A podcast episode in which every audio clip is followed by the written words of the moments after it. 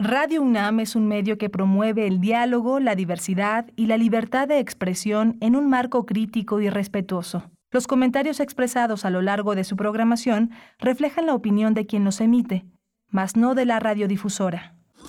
Radio UNAM presenta Primer Movimiento. El mundo desde la universidad. Hola, buenos días. Ya son las 7 de la mañana con 5 minutos. Es primero de marzo y estamos en primer movimiento en Radio UNAM, en Adolfo Prieto 133, en la colonia del Valle.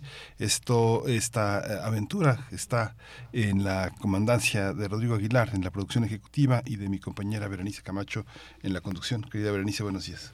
Miguel Ángel Quemain, muy buenos días. Saludos, saludos a la audiencia de Radio UNAM.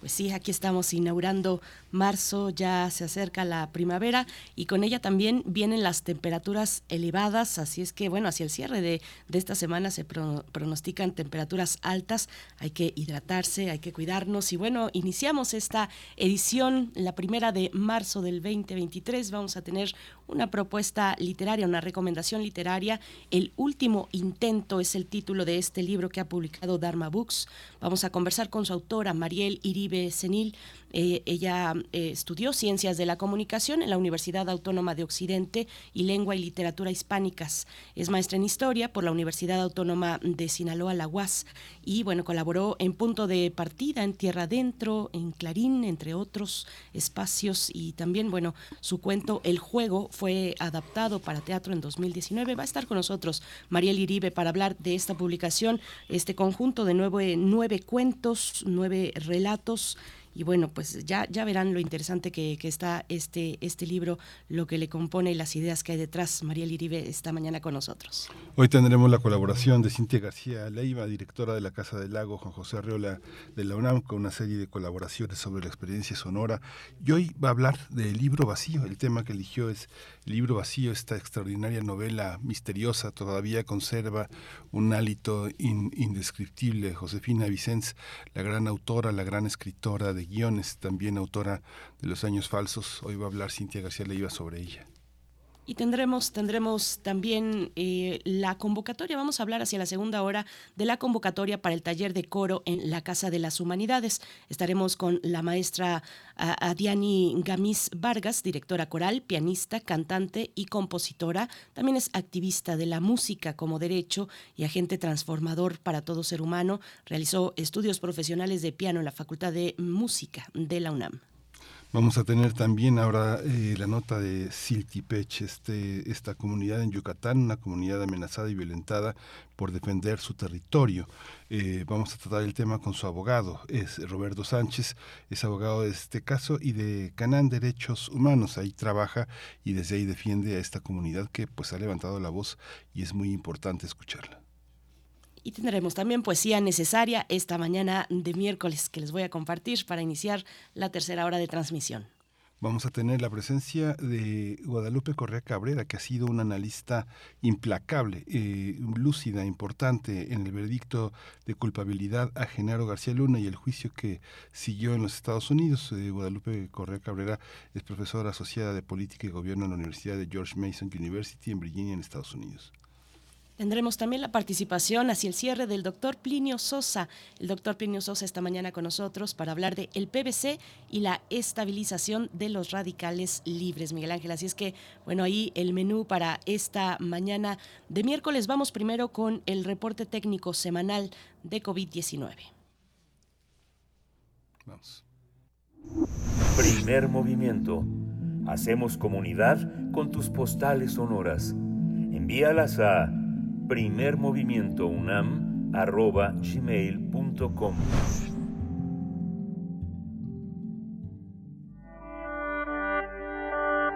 COVID-19. Ante la pandemia, sigamos informados. Radio UNAM.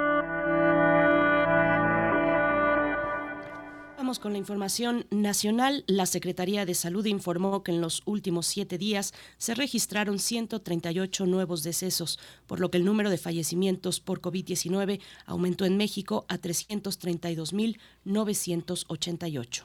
De acuerdo con el informe técnico que ofrecieron ayer las autoridades sanitarias, en este mismo periodo se registraron 20.613 nuevos contagios, por lo que los casos confirmados acumulados aumentaron a 7.451.429. Y en información internacional, la Organización Mundial de la Salud consideró que el riesgo de transmisión sostenida de la gripe aviar AH5N1 entre humanos es bajo, tras el brote del virus que se ha producido en Camboya con al menos dos personas afectadas. Es, en un informe publicado el pasado domingo, la OMS explicó que aunque está pendiente la caracterización del virus de estos casos en humanos, las pruebas epidemiológicas y virológicas disponibles sugieren que los virus AH5 actuales no, no han adquirido la capacidad de transmisión sostenida entre humanos, por lo que la probabilidad de propagación sostenida en personas de persona a persona es muy baja en información de la UNAM, al presidir el inicio de los festejos por los 50 años de la Facultad de Psicología de esta casa de estudios, el rector Enrique Graue afirmó que su labor hoy es más necesaria que nunca, pues fenómenos y crisis contemporáneas colocan a la depresión como la segunda causa de discapacidad a nivel mundial y en países como el nuestro, de ingresos bajos y medios, cerca del 75% de quienes la padecen no acceden a un tratamiento. El doctor Grague explicó que estas afectaciones se presentan en personas de todas las edades y condiciones socioeconómicas. Eh, de acuerdo con datos de la Secretaría de Salud, se estima que hasta el 8% de la población padece alguna forma de depresión.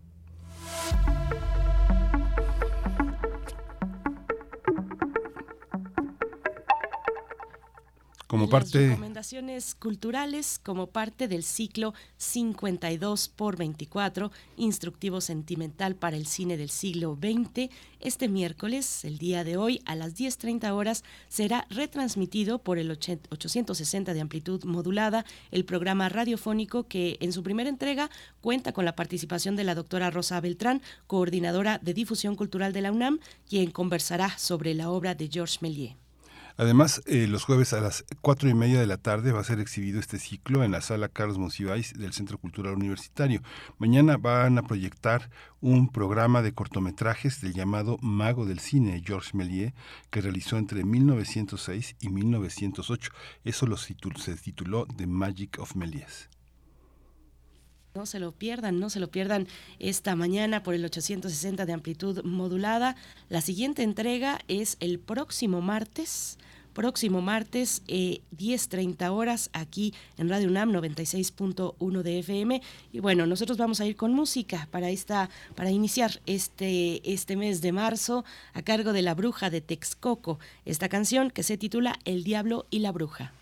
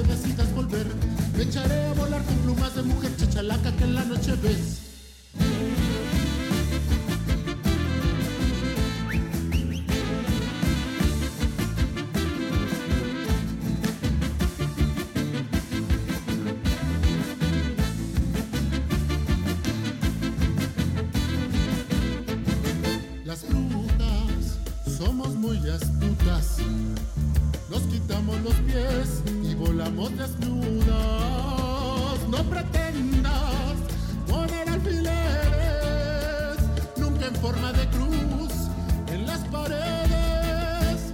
Solo pon atención, pues yo salto al fuego, no me gusta volar al revés. En el cielo verás una bola incendiada por hecho que una güira es.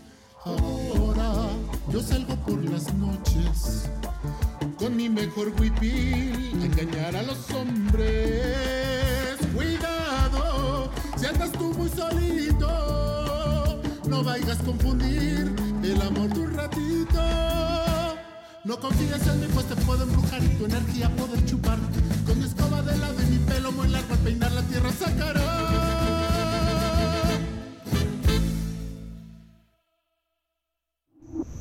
Primer movimiento. Hacemos comunidad en la sana distancia. Primer movimiento. Hacemos comunidad con tus postales sonoras. Envíalas a primermovimientounam.gmail.com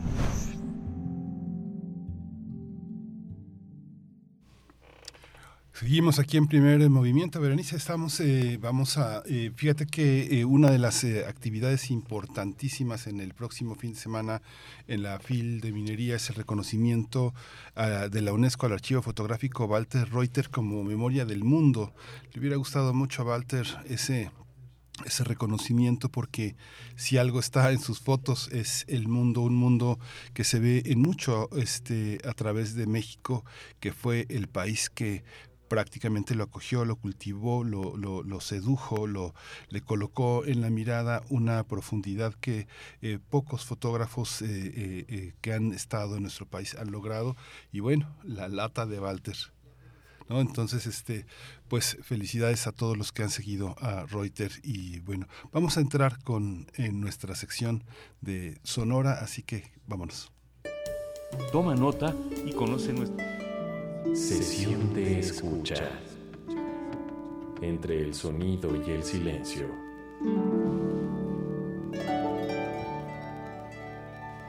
Pues aquí estamos esta mañana ya con la presencia de Cintia García Leiva, directora de Casa del Lago, Juan José Arreola de la UNAM. El libro Vacío de Josefina Vicens es la propuesta que nos comparte esta mañana Cintia García Leiva. Querida Cintia, ¿cómo estás? Bienvenida como siempre a este espacio que es tuyo también. Hola Miguel Ángel, buenos días, muy bien. Hola Cintia, Muy buenos días. contenta de estar acá otro miércoles. Adelante Gracias, Cintia, querida, el pues- tema del libro vacío es el de el tema que elegiste para hoy.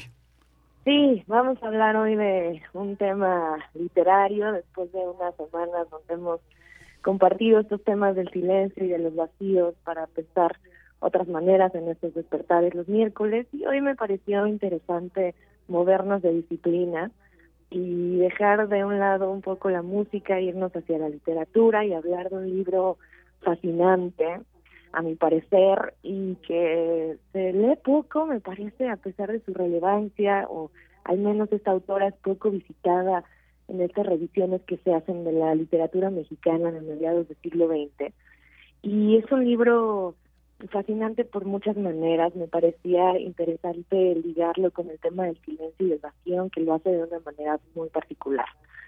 Josefina Vicens fue una escritora, narradora, periodista, guionista, ya decía mediados del siglo XX, ya nace a principios del siglo 1911, es tabasqueña, y es de estas figuras un poco ajenas al, a la centralidad de los grandes nombres que sonaron en, nuestro país en el siglo XX, se dedicó un rato a figuras más bien de carácter público, funcionó como, como eh, representante de ciertos grupos sindicales eh, femeniles, luego pasó más bien al periodismo, se dedicó al mundo taurino, en fin, es una figura, digamos, eso, de un, de un perfil un poco raro. Y escribe, entre otras cosas, ya decía, además de ser guionista y además de ser periodista, escribe dos libros maravillosos, raros, un caso como Rusiano, de estas, de figuras que escriben poco pero dejan una huella importante. Y uno de esos libros es El libro vacío de 1958, con una historia que podría parecer simple, pero que nos eh, atañe en muchos sentidos como lectoras, como lectores, en relación con lo que significa precisamente la idea del, vacío, del vacío personal, pero también el vacío en la escritura. Es un doble juego con este sentido. El personaje principal, José García, está intentando narrar su vida y está intentando pensar la escritura a partir de dos cuadernos. Un cuaderno que es el cuaderno borrador, el cuaderno en el que va a escribir sus notas, sus, eh, sus pensamientos más inmediatos, sus, eh, eso, sus deseos, también sus frustraciones, esa vida cotidiana que no se atreve a compartir en el cuaderno número dos, que digamos esta novela que estaría idealmente escribiendo, virtualmente escribiendo en algún momento, pero que nunca se logra escribir, precisamente por esa diferencia que significa escribir en el secreto, escribir en el residuo, escribir en en la oscuridad versus escribir pensando que algo va a salir a la luz, pensando que algo se va a hacer público y que habrá lectores que puedan juzgar esa escritura. Entre esos dos juegos de lo que significa un, un hacerse escritor o un hacerse verdaderamente escritor y un más bien compartir una cotidianidad de una vida, una vida de clase media. Este personaje es un oficinista, eh, casado en un matrimonio que tampoco le satisface mucho, digamos, una vida un poco gris, que eh, de pronto está pensándose en estas dos dimensiones, el del, el del vacío y el del vacío escritural, y también el del, del vacío propio. Y lo otro es esto, ¿qué significa una escritura abierta, lumínica, como la que él desea lograr en algún punto? Y en este entramado, en estos dos universos, la novela se desarrolla y se desarrollan también el resto de los personajes y es un y es un diálogo riquísimo con lo que significa precisamente esa luminosidad y eso también eh, muchas maneras en las que pensamos nuestra propia vida y el propio silencio allí. Eh, ya decía, hemos estado hablando en las últimas semanas de compositores, compositoras que han pensado estos temas quizá de una manera más bien literal, qué significa el sonido, el silencio en escucha, qué significa pensar eh, la meditación, qué significa pensar la contemplación. Y este libro al contrario, este libro nos está llevando a hablar del vacío lleno de palabras, un vacío que parecería nunca silencioso, un vacío más bien lleno de ruido, pero que a la vez nos cuestiona desde el punto más central qué significa nuestra vida cotidiana y qué significan nuestras escrituras ocultas, nuestras escrituras invisibles, esas que no compartimos a nadie y que Josefina dice en una escritura maravillosa nos deja ver. La vida, la vida como un borrador también hay una parte en la que parte de esa tesis es que siempre tratamos de enmendar lo que vivimos y lo que anotamos sobre lo que vivimos, Cintia, ¿no? Así es, justamente ese es el juego que hace, que hace esta escritora maravillosa con el personaje, pensándose todo el tiempo en borrador, en este algún día voy a llegar a ser, algún día este texto será, y en ese borrador efectivamente estamos practicándonos todos es como esta frase de la vida, eh, de pronto estamos pensando que la vida va a comenzar después y la vida es hoy. Es un poco también ese esa línea bien interesante de lo que significa ser presente y cómo estamos todo el tiempo. También hay otra idea ahí con lo que dices de ensayando. Todo el tiempo estamos ensayando una realidad, ensayando un presente y en la escritura, incluso quizá por la propia temporalidad de la escritura, por lo que significa escribir, escribir requiere un tiempo, pues una duración, requiere desde luego un comienzo y requiere eso, algo que dure, algo que pueda leerse, algo que pueda transitar casi linealmente. Y lo que dice también este personaje es, ¿cómo demonios voy a pensar mi vida de manera lineal o cronológica si la vida es simultáneas y la vida es tantas cosas a la vez, si en la vida están pasando y estoy sintiendo todo esto, ¿cómo puedo yo recuperar una linealidad y una cronología cuando, eh, cuando la vida me pasa a la vez todo el tiempo? Y ese presente también entendido como presente múltiple, muchos tiempos, eh, es, es algo interesante también a cuestionarse en lo que entendemos por, por la escritura misma y por supuesto por la vida. Sí. Cintia García Leiva, y bueno, y revela precisamente, bueno, hay un deseo, un deseo ahí revelado, una, una necesidad de, de vivir yo creo que este libro, que, que como bien dices, no, no está eh, generalmente en la centralidad de las, de las obras eh, pues, eh, mexicanas más, más recurrentes, a las que más asistimos, pero sí para muchos me parece que está entre los más preferidos de la literatura mexicana del siglo del siglo XX. Yo no sabía, por ejemplo, coincidencias de la vida, no sabía que ibas a hablar hoy de, de este libro, del libro vacío. Ayer estuve revisando algunas cuestiones del libro sin saber que, que lo traería esta mañana. No sabía que fue traducido al francés eh, por Alain de Fopa, por ejemplo. Eh, claro, lo que se sabe de este libro además es que es que no el premio Javier Corrutia y, y, la obra de, José, de Josefina Vicens pues, es una obra reducida, en realidad son dos o tres libros, hay un cuento por ahí también, mm, pero bueno, eh, se mantiene todavía con, con, mucha potencia a pesar de no estar en ese canon literario o de las obras más visibles de la literatura mexicana, Cintia. Pero bueno, hablaba de esto, de, de cómo se revela aquí el deseo eh, y la necesidad de escribir, ¿no? Claro, y pensemos en una figura también como Josefina Vicente, pensemos también en lo que significa ser escritora en, pues en un México pues en un México de medio siglo XX eh, y la, la capacidad también muy camaleónica que tuvo ella.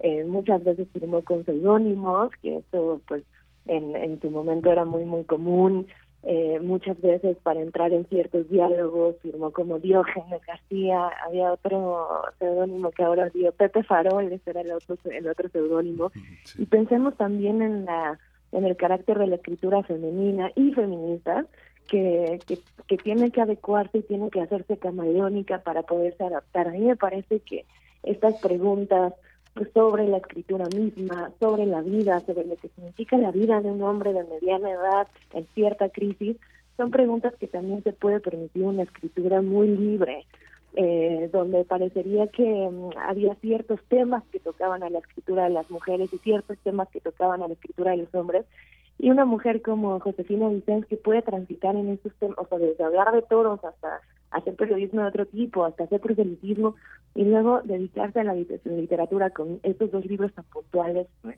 hablando de novelas, pues es una capacidad también de, de tránsito en la escritura. Me parece que mm, otra vez el, diálogo es tanto, por supuesto, sobre la vida, la vida misma y el presente del, del que hablaba Miguel Ángel, pero también sobre las capacidades materiales, formales del, del nunca acabar. O sea, y eso es un tema que toca muy cercanamente a esto que, estamos trabajando los miércoles al respecto de esta sección sobre los modos de hacer silencio. Otro modo de hacer silencio, y, y quizás es un poco la conclusión a la que quería llegar hoy, es también a través del, de la saturación, un modo en que de pronto, eh, digamos, el, el lado opuesto de un libro vacío es este libro de José García lleno de páginas, un libro infinito, un libro que no se acaba porque parece que no podemos encontrar ese fin.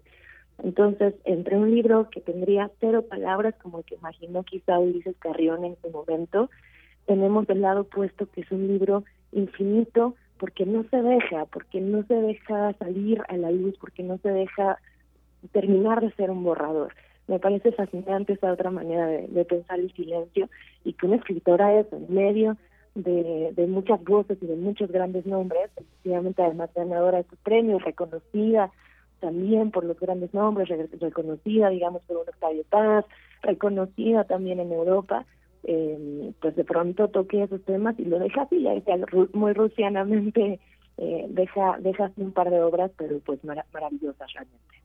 Mm, ya hay una, es que hay varios elementos también en la, en la obra de Josefina Vicens, porque en los años 50 sí era un personaje muy, muy conocido que, que llegó este, a tener una gran influencia en, en, el mundo literario de los años 60 y 70. Muchas escritoras, por ejemplo, María Luisa Puga se acercó mucho a ella, María, María, María Elvira Bermúdez.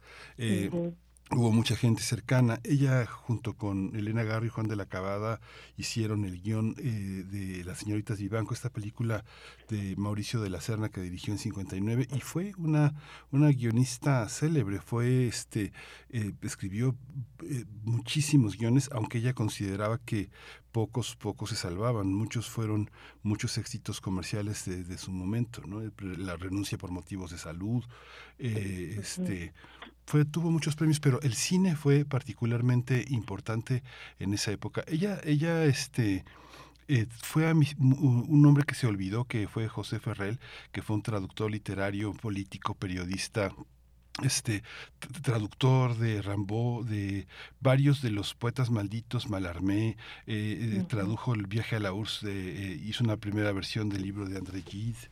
O sea, hay una parte en la que hubo una gran, gran actividad, ¿no? Sergio Fernández, Edmundo Valadez, Arreola, este, fue un personaje verdaderamente muy reconocido, ¿no? En ese momento, ¿no? Después se olvidó, ya en los 80 parecía que a duras penas se jaloneaba con este en el mundo literario. Alejandro Toledo hizo y con Daniel González Dueñas hizo una entrevista muy muy importante, se publicó en la UAM, este y, y fue uno tal vez de los últimos momentos de reconocimiento crítico muy muy fuertes de Josefina Vicens, ¿no? Fíjate, ahora estamos eh, organizando con la Filmoteca de la UNAM un, ciclo de directoras mexicanas.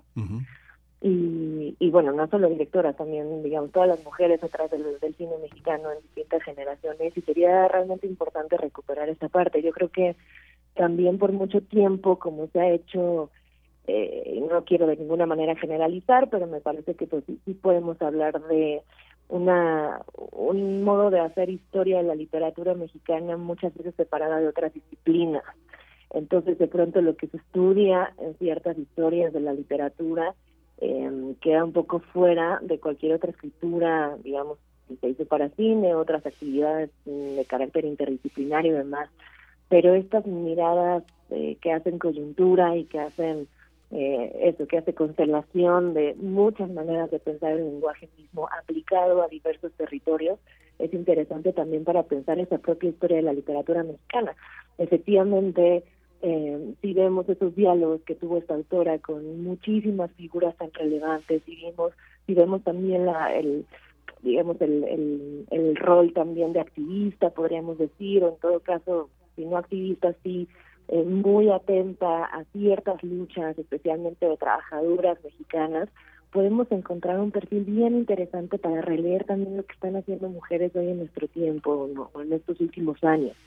Eh, y sí, efectivamente, si nos vamos a ver historias, sé, temarios, por ejemplo, en, en, el ámbito de la literatura mexicana en la academia hoy, pocas veces se revisa Vicente.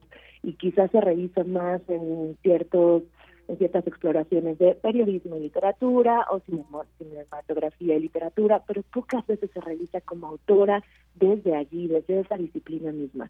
Y es bien interesante verla a la luz de todos estos cruces que tuvo y, y ver qué pasa con esos con estos libros hoy, eh, hoy que también se están repensando las figuras incluso masculinas, escribir de nuevo, ¿no? De personajes masculinos, siendo una mujer también envuelta en esos muchos roles masculinos es interesante para repensar cómo, cómo se pensaron estas masculinidades a, mediados del siglo XX. Pues Cintia García Leiva, por favor, no dejes de pues de avisarnos de, comentarnos eh, esta revisión de cineastas mexicanas que están realizando eh, con la Filmoteca de la UNAM. Y qué gozo, qué gozo de verdad, muchas gracias, qué gozo que traigas a esta escritora hoy porque pues hay que revisitarla, visitarla por primera vez si no lo hemos hecho. Es una excelente recomendación con todo este marco de reflexiones que nos compartes esta mañana, querida Cintia. Y mm, tienes para el cierre una propuesta musical, una propuesta sonora también, ¿no?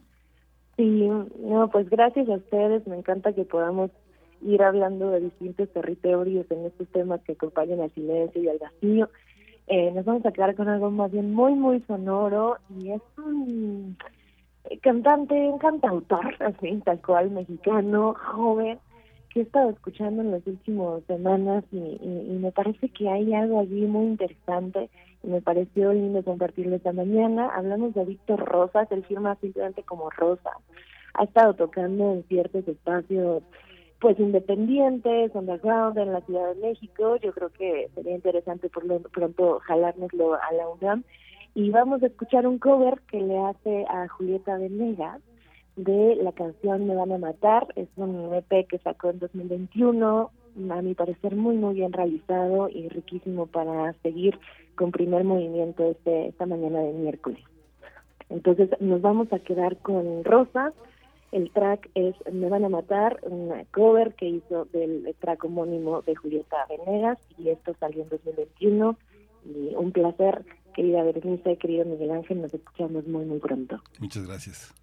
Gracias, Cintia García Leiva, directora de la Casa del Lago de la UNAM. Vamos con esta propuesta musical.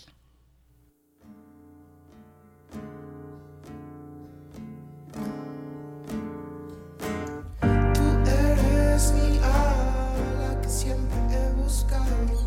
Me dijo un día y yo sonrió satisfecha y confiada en que lo nuestro es la verdad y nuestro es la verdad. Sus ojos decían para siempre ese día.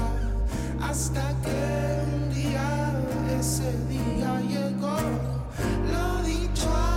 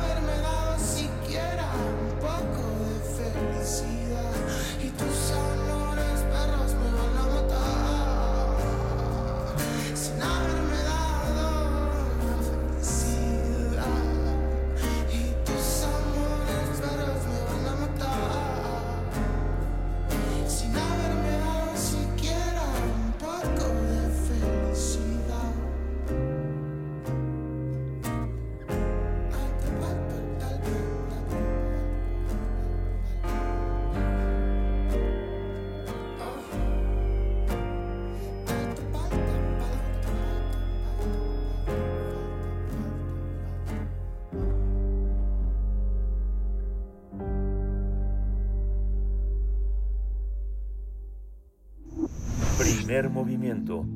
Hacemos comunidad con tus postales sonoras. Envíalas a primermovimientounam.gmail.com Aquí en primer movimiento eh, regresamos, querida Berenice. Eh, fíjate que ayer, bueno, fu- fue muy, muy significativo.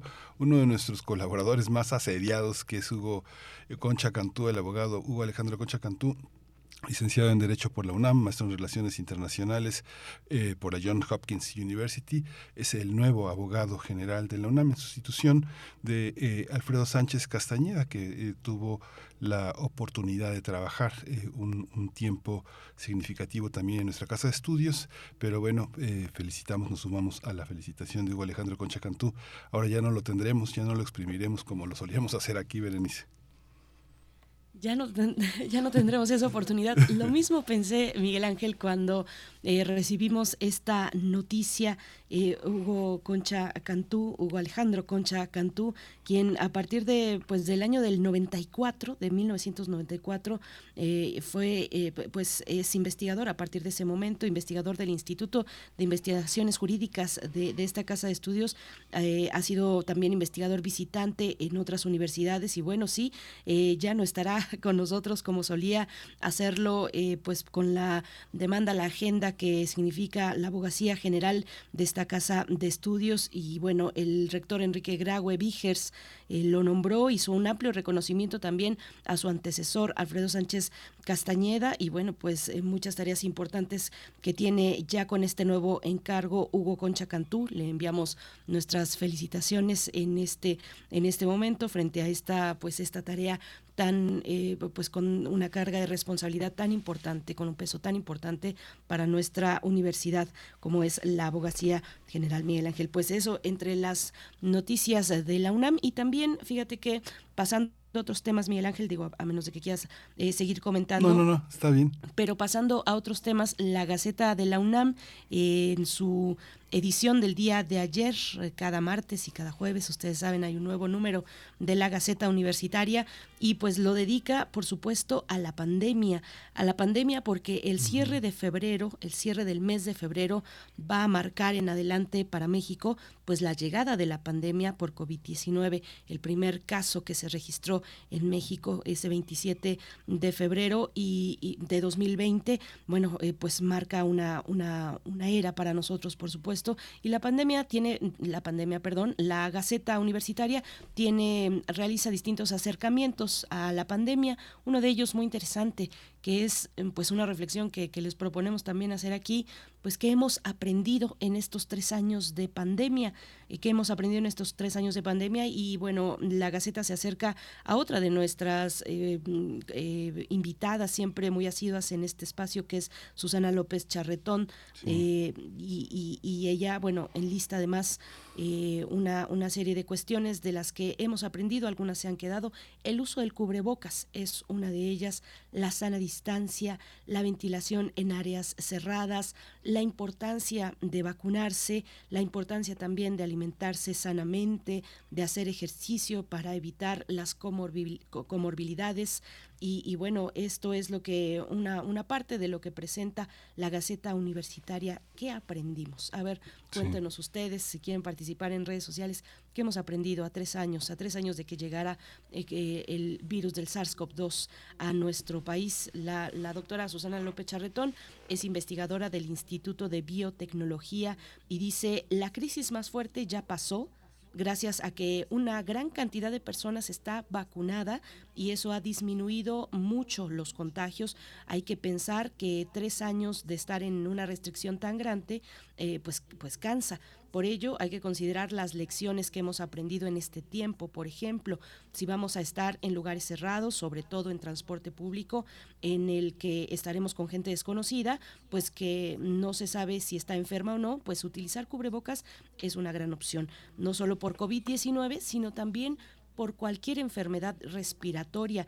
En este momento que es temporada de influenza y de otros virus respiratorios, pues el cubrebocas es una muy buena lección cuando no hay ventilación y ahora y para siempre. Lo dice así la doctora eh, Susana López Charretón, Miguel Ángel. Sí, es muy interesante. Otro elemento que también es interesante y que la producción ha, preparado una, una cápsula sobre el padecimiento de las enfermedades raras. Eh, hay que recordar que la División de Investigación eh, de la Facultad de Medicina tiene un, una, un área que tiene por sus siglas un nombre extraño. UDER es el primer centro nacional especializado enfocado en la evaluación y diagnóstico del paciente con enfermedades raras. Muchas personas eh, no saben qué tienen, no saben qué pasa, nadie le da el clavo y hay, hay un espacio en la universidad que está eh, eh, con una atención personalizada por médicos genetistas certificados. Del Consejo Mexicano de Genética que trabaja con anomalías, malformaciones congénitas, discapacidades intelectuales, retrasos psicomotores, que no los, eh, la talla baja, que es algo que muchos padres insisten que pasa con, con que no crece, los trastornos metabólicos, las displasias esqueléticas, los síndromes genéticos, toda una serie de anomalías craneofaciales, pues ahí están también trabajan de manera presencial. Ya pondremos en nuestras redes sociales los datos de esta de, esta, de este espacio, pero bueno, el maravilloso este Conde de Valenciana es un espacio también presencial, es una clínica que pues es de todos los mexicanos, es de la UNAM también, así que bueno, vamos a ir con la producción que ha preparado una, una cápsula, vamos a ver en qué consisten las enfermedades raras. Desde niño, Manuel ha padecido una serie de inflamaciones espontáneas, acompañadas de dolor, que en sus 32 años de vida los médicos no habían sabido explicar. Él es uno de los 8 millones de mexicanos y de las 300 millones de personas en el mundo que tienen una enfermedad rara, y recién se enteró de ello gracias a la Unidad de Diagnóstico de Enfermedades Raras de la UNAM, la UDER, inaugurada en junio de 2022. Mi esposa me muestra una nota que salió precisamente de, de aquí del instituto. De acuerdo a lo que decía la nota, pues bueno, llegan aquí muchas personas que pues no, no, han, no han coincidido con un diagnóstico definitivo, un diagnóstico que ya les permita una recuperación. Pero en general se acepta que si una enfermedad tiene una frecuencia de 1 en 2000 o menor, se le clasifica como enfermedad rara. Aunque en México se reconocen apenas 20 enfermedades de este tipo, se calcula que existen de 8.000 a 10.000 de ellas, por lo que hay todavía mucho por investigar. Si bien se sabe que algunos de estos padecimientos pueden ser causados por agentes infecciosos o factores ambientales, el 80% de ellos son de índole genético. La mayoría del personal somos médicos genetistas que estamos entrenados en el área clínica de genética médica y en el análisis bioinformático y de los estudios moleculares para poder hacer el diagnóstico. Para realizar este tipo de diagnósticos, además de revisar los antecedentes familiares y expedientes clínicos, los especialistas revisan a fondo la información genética de cada individuo. Como tenemos 23.000 genes, más o menos se analizan 2 billones de letras, lo cual pues es un análisis muy amplio que toma tiempo. Alrededor de dos meses podemos tener un diagnóstico. Para los médicos de la UDER, esto equivale a ponerle nombre y apellido a enfermedades que se escondían en el anonimato. Y, lo más importante, tratar los padecimientos ya no con suposiciones, sino con evidencias irrefutables. Cualquier persona en una situación parecida puede acercarse para saber si es candidata a ser atendida en la UDER. Ya ahorita los tratamientos que me han estado dando ya son directos o ya, ya trabajan directamente sobre, sobre el padecimiento. Durante décadas, Manuel no sabía a qué se debían sus malestares. Hoy, gracias al diagnóstico de Lauder, él está consciente de que responden a la mutación de uno de sus genes, algo que por fortuna, como también le corroboraron en la unidad, no le heredó a su hija.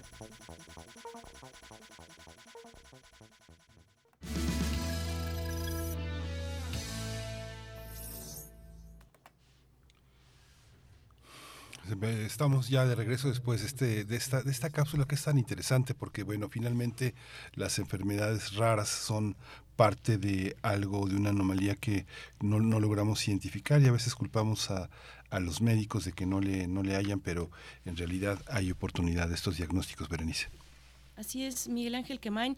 Y bueno, continuando con las cuestiones de, salud, es que se presenta esta, este trabajo de UNAM Global. Hay que visitar UNAM Global, siempre muy actuales, siempre con propuestas interesantes. Y bueno, en el seguimiento también de la cuestión de la pandemia y, lo que le, y, la portada que le dedica la Gaceta de la UNAM, entre otras cosas, eh, digamos, no solamente es importante señalar lo que hemos aprendido en la pandemia, sino también que nos falta por aprender, lo que todavía no queda asentado, lo que no hemos aprendido y para esta especialista Susana López Charretón, pues entre otras cosas es eh, seguir avanzando en la eh, eh, digamos, en, la confianza a las directrices del gobierno, es lo que dice ella. Además, pues eh, eh, tomar con mucho cuidado todas estas teorías de la conspiración, la resistencia a vacunarse y la resistencia a vacunarse no solo contra COVID-19, sino contra otras enfermedades,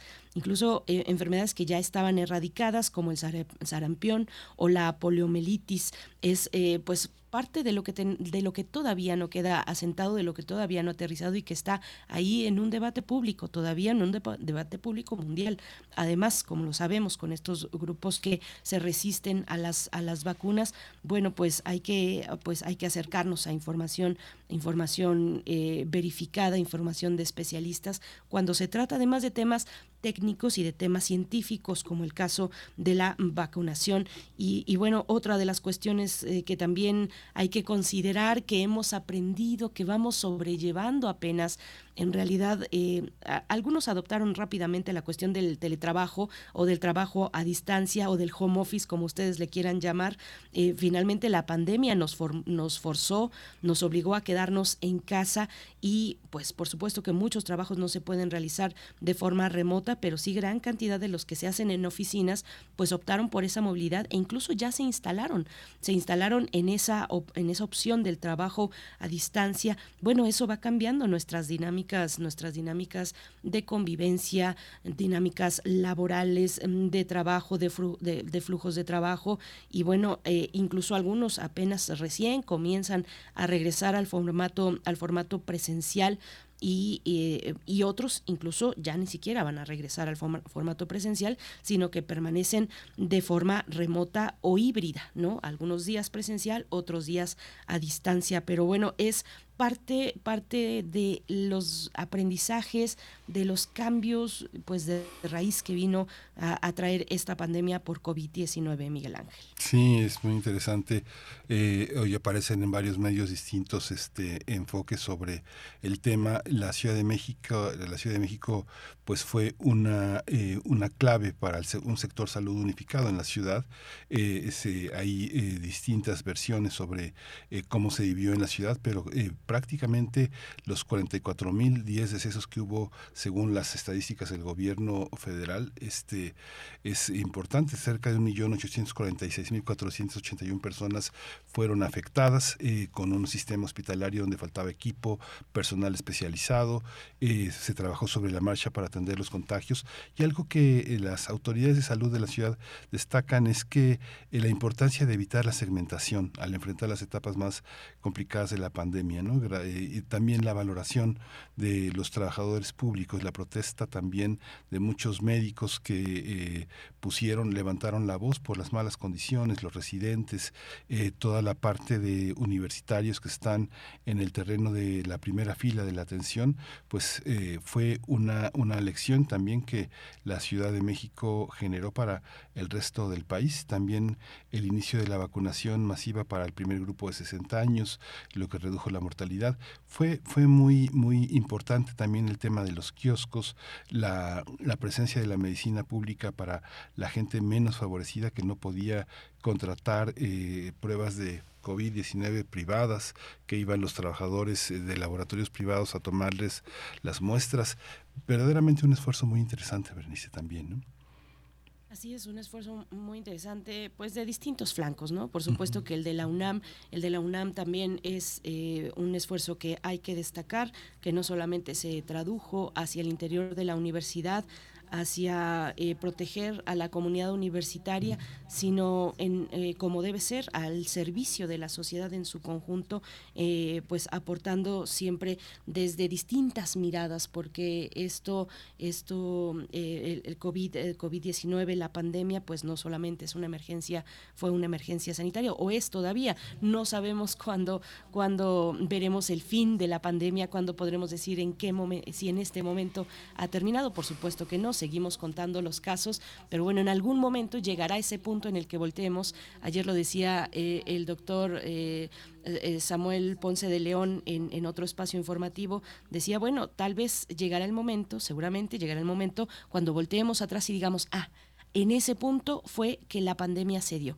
en ese punto fue que la emergencia sanitaria en realidad, que la emergencia sanitaria pues eh, dejó de ser una emergencia y pasamos a otra etapa. En este momento no estamos ahí, no estamos ahí, pero bueno, es parte de, los, de lo que ha aportado la universidad también para eh, pues hacer frente a esta emergencia sanitaria, las y los especialistas en distintos frentes, no solamente el, médico, el científico, sino, eh, bueno, pues ya lo decíamos al principio, la importancia, por ejemplo, de la atención psicológica, que también ha sido uno de los grandes, una de las grandes afectaciones con esta pandemia de COVID-19. Cuéntenos ustedes, es importante hacer esta reflexión a tres años de que mm, se dio el primer caso de COVID-19 en México. Nosotros vamos a hacer una pausa musical, son las 7 con 53 minutos 7 con 53 minutos y lo que vamos a escuchar a continuación, para ustedes, se trata de la canícula. Bueno, ahora que eh, están alertando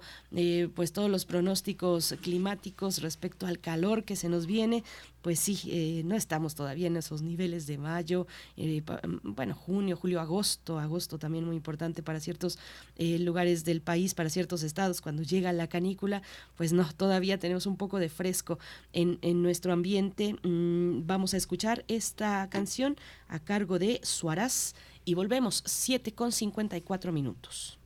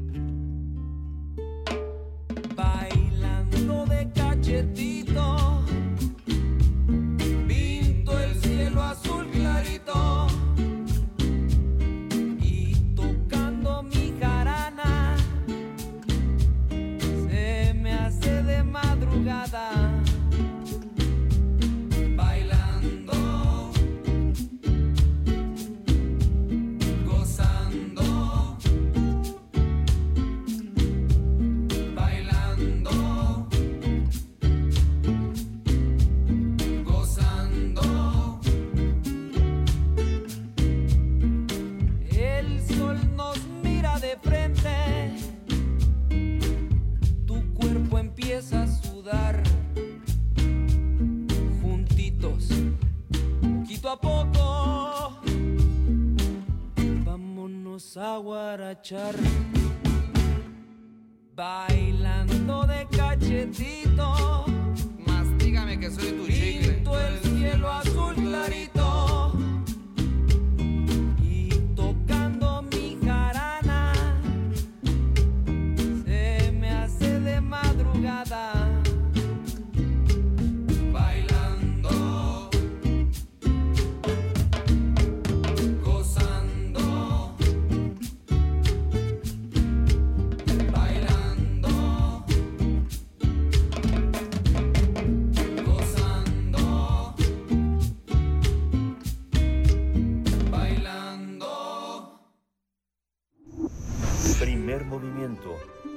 Hacemos comunidad en la sana distancia.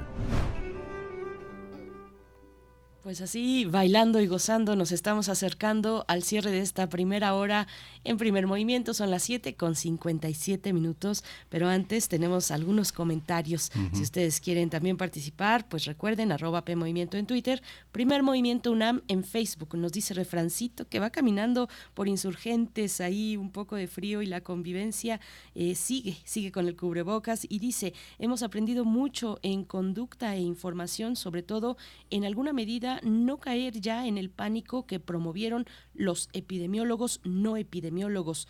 La mayor lección que por supuesto los poderosos no van a admitir nunca es que la pandemia demostró que el sistema neoliberal no sirve para atender a los seres a los seres humanos, solo sirve a intereses y ganancias. Lo comunitario, lo solidario, lo social es lo único que pudo mantenernos. Qué importante este mensaje, Refrancito, lo social, la empatía, la solidaridad, eh, pues el voltear a, mirar a los otros, que es al fin y al cabo voltear a vernos a nosotros mismos, ¿no? Es finalmente eso, hacer esas, esas redes solidarias para un bienestar común. Y, y en este sentido también va el comentario de la doctora Carla Salazar, a quien le mandamos un abrazo también. Dice, un aprendizaje obligado fue aprender a desarrollar resiliencia comprenderla como un proceso complejo. En ese momento la UNAM no se detuvo y agradezco que esos momentos fui en esos momentos fui parte de ello. Insistimos en hacer comunidad, hashtag comunidad resiliente. Nos dice la doctora Carla Salazar que precisamente pues eh, siempre participa en espacios, distintos espacios de Radio UNAM, hablando de resiliencia, haciendo conciencia al respecto. Miguel Ángel, y pues bueno, ya con eso cerramos esta primera hora, vamos a ir al cierre, 7 con 59 minutos, vamos a ir al corte, perdón, y volvemos, volvemos con más aquí en primer movimiento. Síguenos en redes sociales. Encuéntranos en Facebook como Primer Movimiento y en Twitter como arroba PMovimiento. Hagamos comunidad.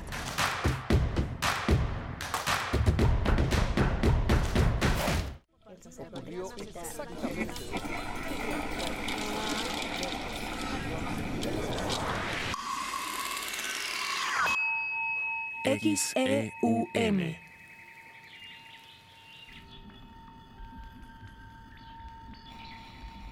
Radio UNAM. Experiencia sonora.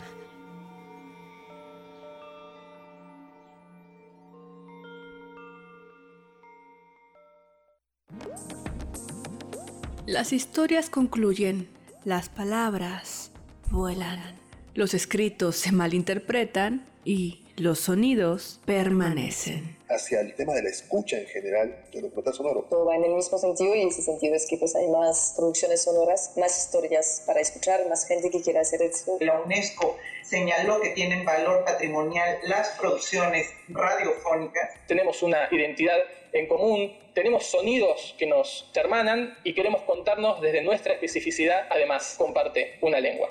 Radio UNAM te invita a escuchar la serie que conjuga el arte y el periodismo en un mismo género. Foro Sonodoc 2022. Un recinto para celebrar el documental sonoro. Todos los viernes a las 17 horas por el 96.1 de FM. Un archivo sonoro para representar el presente. Radio UNAM, Experiencia Sonora. Este 26 de febrero saldremos a marchar. Los millones que queremos defender el voto. Saldremos a marchar los millones que queremos que el poder sea de las y los ciudadanos. Pintaremos el zócalo y demostraremos que es tiempo de la revolución democrática. Porque otro México es posible. PRD. Las modas vienen y se van. Y hoy, el cristal o metanfetamina está de moda. Pero lo que viene y no se va son sus efectos dañinos. El cristal quita el hambre y el sueño, provocando alucinaciones y psicosis. Es muy agresivo para el cuerpo y la mente. Ahora el narco le añade fentanilo para engancharte desde la primera vez. Y el fentanilo mata. No te arriesgues. Si necesitas ayuda, llama a la línea de la vida 800-911-2000. Secretaría de Gobernación. Gobierno de México. Este es el sitio donde se intersecta toda la música. Toda. Intersecciones. Encuentros de la fusión musical. Todos los viernes a las 21 horas por el 96.1 de FM. Radio UNAM. Experiencia sonora. Vladi y su legado. La pintura es una manera de reflexionar o de meditar. ¿no? Nada más que en vez de meditar con palabras, se medita con materiales. Si gustas del arte plástico y te interesa conocer quién es este importante artista ruso-mexicano y saber de buena tinta qué obra tiene, acompáñanos a descubrir y a conocer a Vladi, pintor, muralista, dibujante y grabador, en sus propias palabras, al lado de sus alumnos, estudiosos, críticos y curadores de arte. De lunes a viernes, del 6 al 17 de marzo a las 12.30 horas por el 96.1 de FM. Radio UNAM. Experiencia sonora.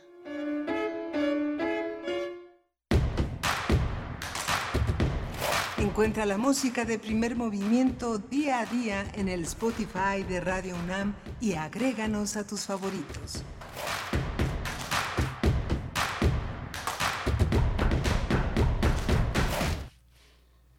Las Buenos días, estamos de vuelta, son las 8 con 4 minutos de la mañana, hora del centro del país. Desde Ciudad de México, la capital, nos eh, les saludamos, les saludamos en el 96.1 de la frecuencia modulada y el 860 de amplitud modulada, también en nuestras redes sociales, donde nos empiezan a enviar sus comentarios, los aprendizajes sobre la pandemia a tres años de que se diera el primer caso de COVID-19 en nuestro país. Estamos saludándoles, iniciando esta segunda hora de transmisión, también en compañía con Radio Nicolai Radio Niconaita, que nos permite llegar a Morelia en el Sí, aquí estamos. Eh, hay y a todos los que nos están escuchando desde cualquier punto del país o del planeta en www.radio.unam.mx. Bueno, pues aquí está. Aquí estamos. tenemos un pequeño cortecito, pero bueno, aquí sigue Berenice este, en el micrófono. Pero bueno, les, antes de ir a nuestra, nuestro menú, quería comentarles que ayer varios amigos muy desesperados decían, ¿dónde conseguimos el, podcast de 52 por 24? Yo creo que va a estar pronto en la página de Radio NAM. De, no, no, no lo sé si a partir de la repetición que vamos a tener hoy a las 10.30 va a estar el podcast. Lo que sí es que mañana jueves va a estar eh, la exhibición en la sala Carlos Monsiváis el 2 de marzo a las 12 horas, La magia de Melies. Es una duración de 78 minutos y luego van a continuar que es El nacimiento de una nación, El acorazado Potemkin, El hombre de la cámara, una, una serie de obras clásicas de la que forma parte Metrópolis, una gran exclusiva de la, de la Filmoteca de la Filmoteca de la UNAM, Berenice. Seguimos con cierre. Sí, se fue, se fue de la conexión, se fue el micrófono de, Berenice Camacho, pero bueno, también rápidamente quería comentarles algo que estuvo presente en la conversación de Cintia García Solís, que es el ciclo de mujeres directoras. Hoy inicia, hoy inicia, es muy amplio. Está Kenia Márquez, Jane Campion, está este eh, Juliana Fanjul, Luisa Rilli, eh, está también Ángeles Cruz, eh, Diana Taucedo, van a ver este Agnes Barda que protagoniza el cartel de la Filmoteca de la UNAM Está también María Novaro, eh, Luciana Kaplan, todo un conjunto de, Lucía Gajá. Es, hoy está, este, hoy se abre este ciclo, primero, primero de marzo, justamente con el piano, la película de Jane Campion que filmó en 1993. Se cumplen 30 años de esta película y vamos a ir eh, en este menú, vamos a estar con, ya está, ya está, ya está, este, eh, ya parecía que me, había desconectado yo, pero no, fue, fue Berenice. Berenice, vamos a tener un menú muy interesante esta, esta segunda hora. Así es, Miguel Ángel Quemain, y les comentaba, bueno, pues sí, ahí hubo un, un detalle técnico, pero les, les invitábamos también a participar, a seguir participando en redes sociales, en, eh, con sus comentarios ya saben, arroba P Movimiento en Twitter, Primer Movimiento UNAM en Facebook, que nos comenten, bueno, pues cuáles son los aprendizajes y que todavía no hemos eh, pues em, interiorizado, metabolizado con respecto a esta pandemia, cuáles son los desafíos que todavía tenemos por delante frente a esta emergencia sanitaria que, bueno, pues ya está afortunadamente y con la llegada de las, de las vacunas, de una oportuna campaña de vacunación, pues estamos en un momento muy distinto, pero bueno, hay muchos, eh, todavía muchos aprendizajes que eh, nos faltan eh, pues un, nuevo, un nuevo momento y también el saber y estar conscientes de que no será la primera vez. Eso es el, en lo que insisten las y los especialistas. No será la primera eh, situación, emergencia sanitaria por la que crucemos y bueno, las condiciones,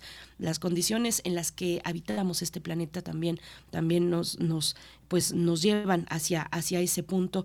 Así es que, bueno, participen, arroba P Movimiento en Twitter, Primer Movimiento UNAM en Facebook. Vamos a ir con mm, una recomendación para todos ustedes. Inicia el taller de coro de la Casa de las Humanidades y ya eh, estaremos conversando en unos segundos con la maestra Ayani Gamis, directora coral, pianista, cantante y compositora, para hablar de este taller de coro de Casa de, las Humanidades. Inicia el día de hoy, miércoles primero de marzo. Vamos con ello. Primer movimiento. Hacemos comunidad con tus postales sonoras. Envíalas a primermovimientounam.gmail.com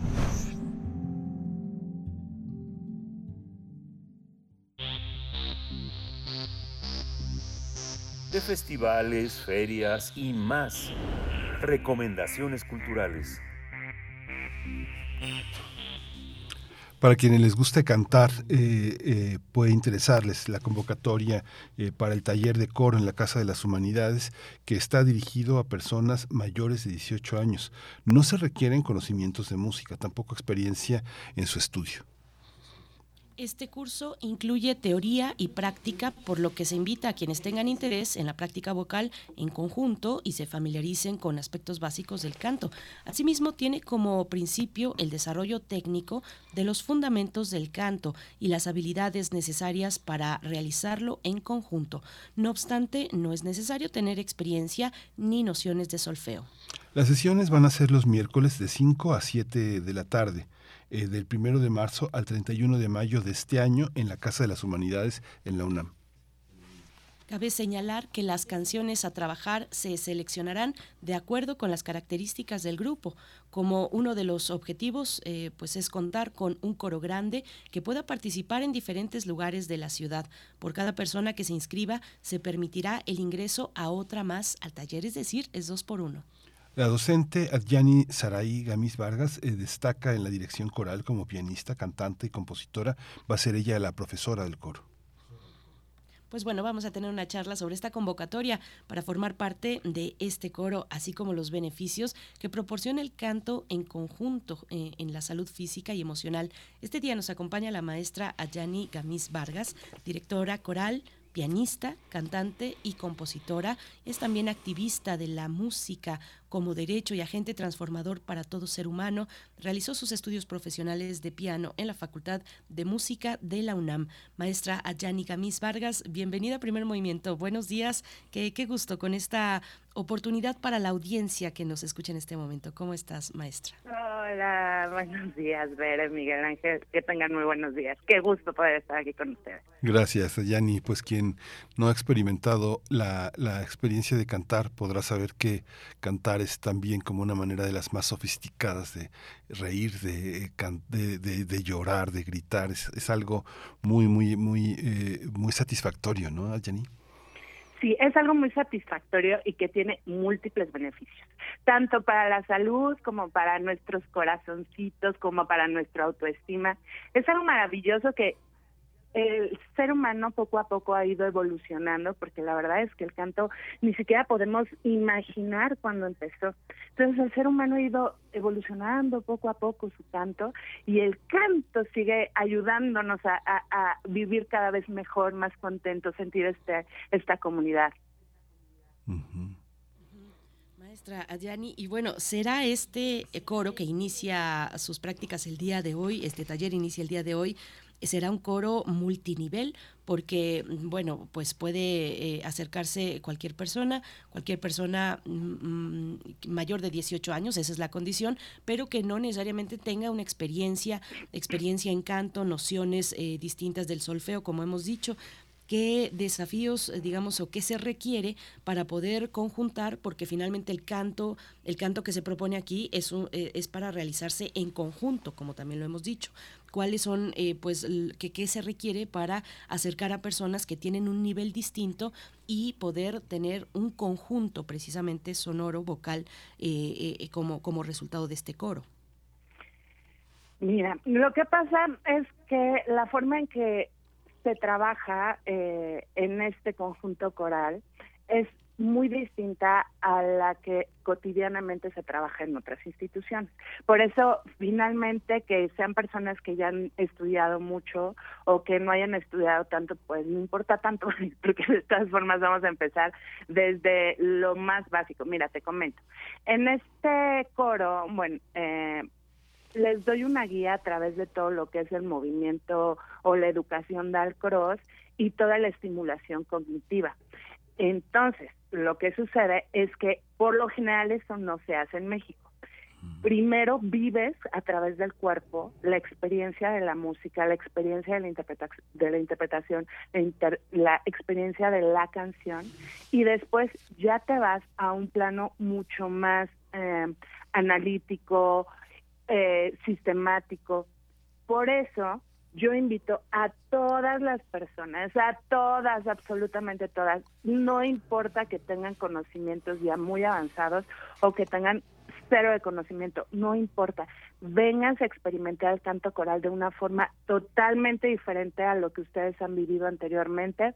Claro que si tú ya tienes nociones de canto y, y llevas años cantando, lo vas a experimentar de una forma maravillosa, pero tampoco te preocupes porque luego por eso por eso me gusta hablar de que soy activista de la música como agente transformador y como derecho humano, porque muchas veces nos piden como experiencia que ya tengamos como ciertos años cantando o que sepamos música y qué pasa si no la tienen. Nosotros tristemente en nuestra educación cotidiana no tenemos a la música como eh, una base realmente importante.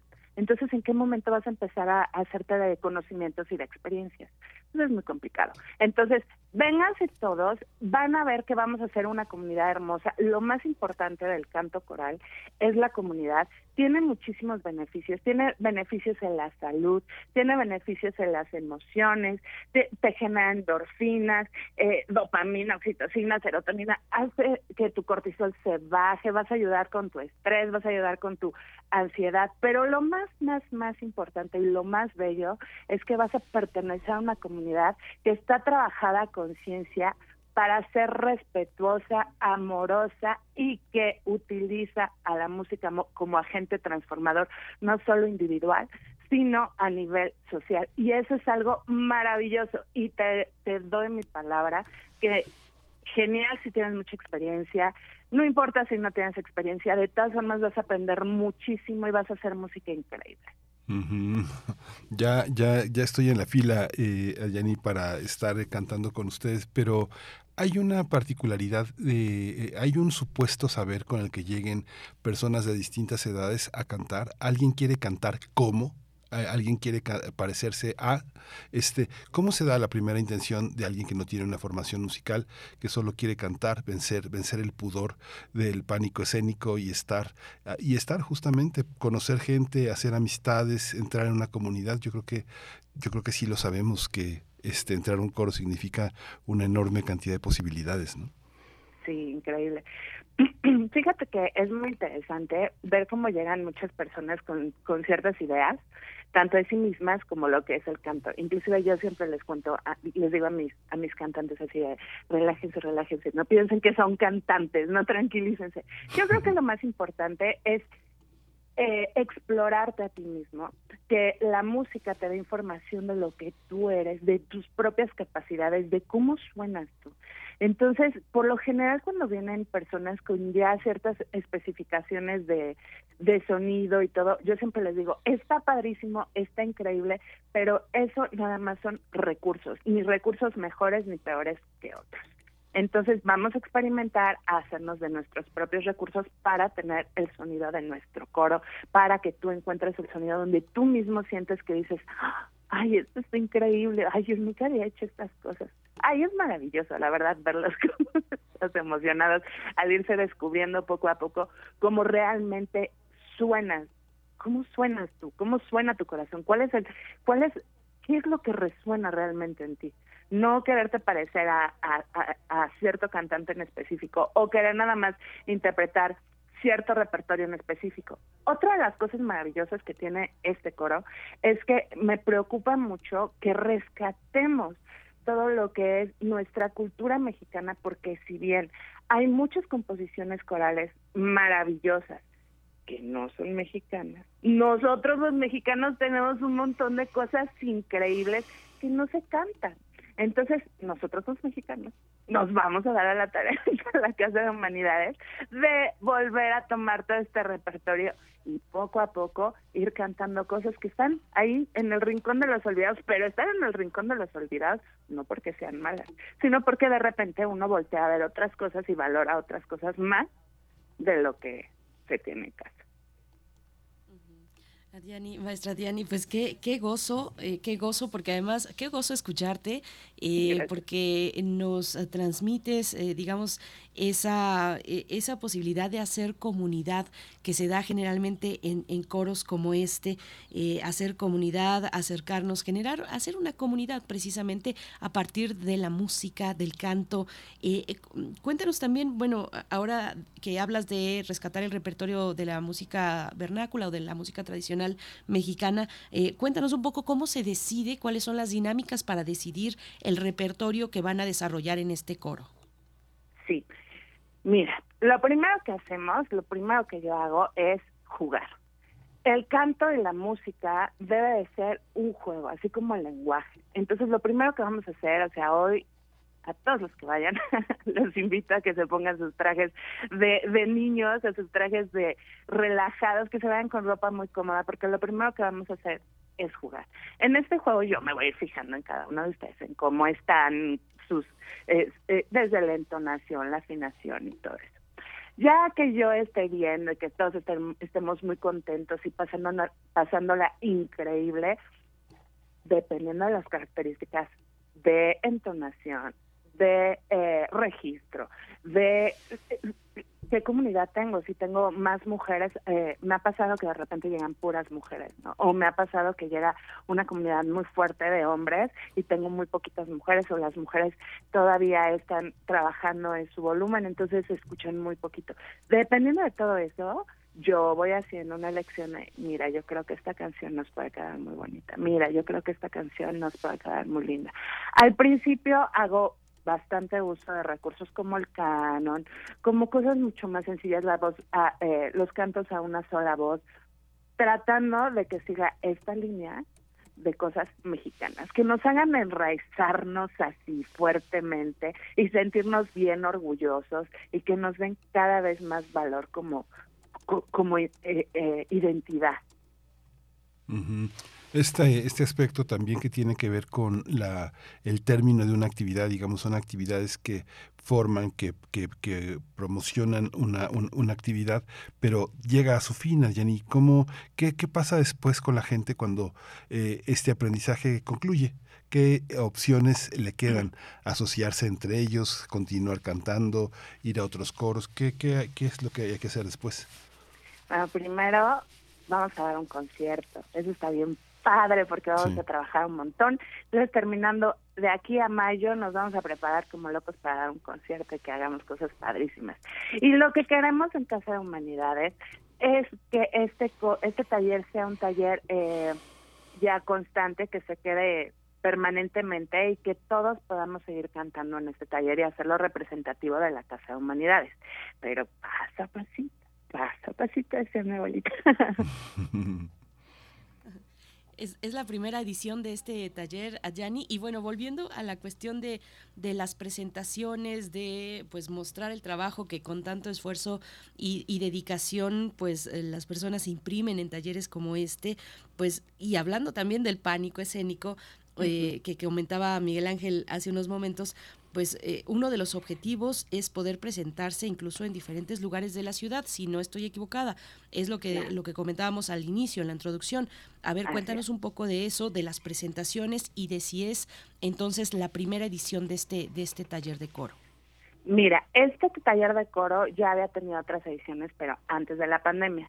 Justo hicimos otra el año pasado, pero venimos saliendo de la pandemia, entonces digamos que eso fue como de chocolate, porque fue bastante complicado, la gente todavía tenía mucho miedo, el canto coral sufrió un gran golpe con, con todo lo de la pandemia y pues por justas y obvias razones, ¿no?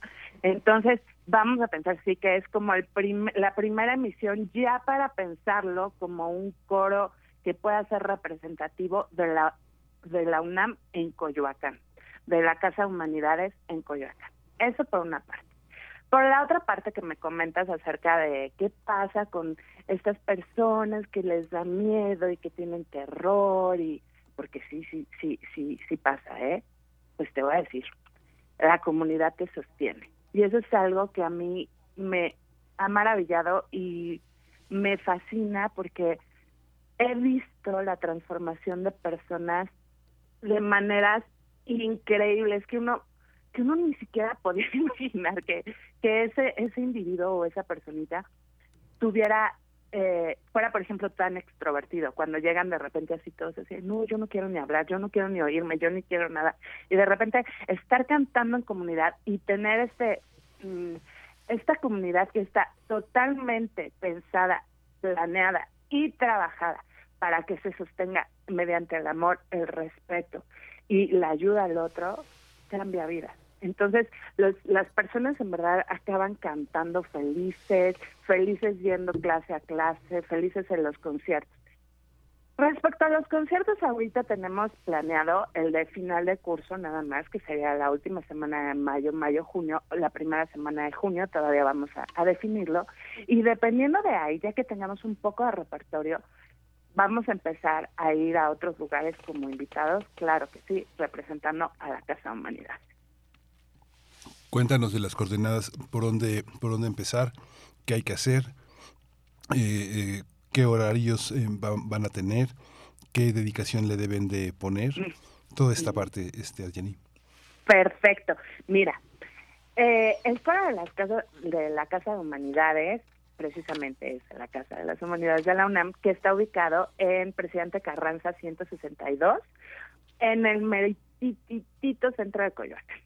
Está casi esquina con tres cruces. Está muy cerquita, eh, muy, muy céntrico, muy fácil de llegar.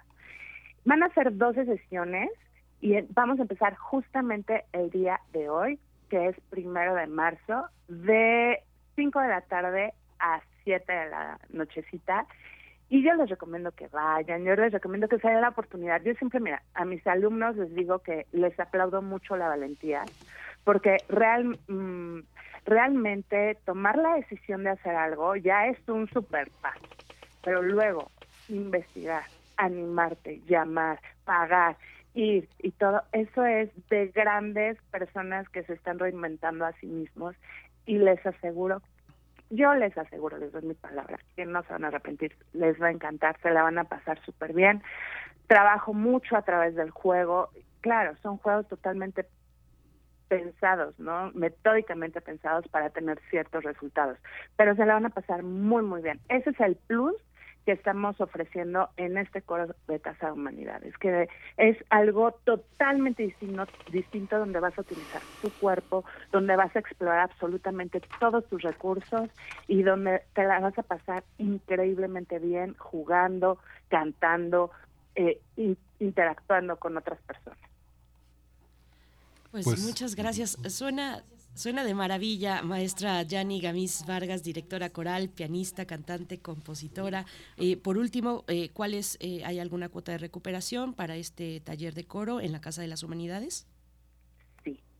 Oigan, y es que como que, me voy a sentir, como que estamos tan emocionados de que se haga un coro representativo que como les comentaba, lo vamos a pensar como que es la primera emisión, porque de aquí para adelante nos vamos a agarrar.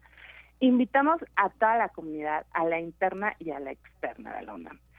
los internos tienen un precio de 800 pesos todo el curso, es la verdad un precio muy económico, y los externos tienen un costo de mil pesos todo el curso. Pero como estamos tan interesados de hacer una comunidad grande, hacer una comunidad resistente, hacer una comunidad que, que pueda ser representativa, vamos aceptar a todas las personas que quieran venirse, más una persona más. Mm. Entonces finalmente se vuelve algo muy accesible porque por el precio de uno pueden llegar dos personas. Pues qué padre, qué interesante.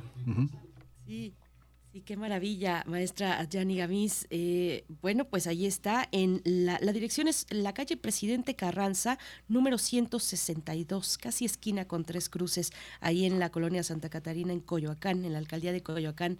Pues muchas gracias, maestra, mucho éxito y ya nos estarás contando pues cuándo se presentan una vez que termine, que concluya este taller el próximo 31 de mayo concluye, empieza el día de hoy. Muchísima suerte y que llegue mucha gente, muchas voces y mucha buena energía para este taller, eh, maestra. Gracias. Muchísimas gracias a ustedes por el espacio y ojalá que los veamos allá cantando con nosotros. ¿eh? Muchas gracias. Gracias a ustedes. Por lo pronto vamos a ir con música y ¿qué he sacado con quererte? Esa respuesta la tiene Inti Limani y Mola Verde.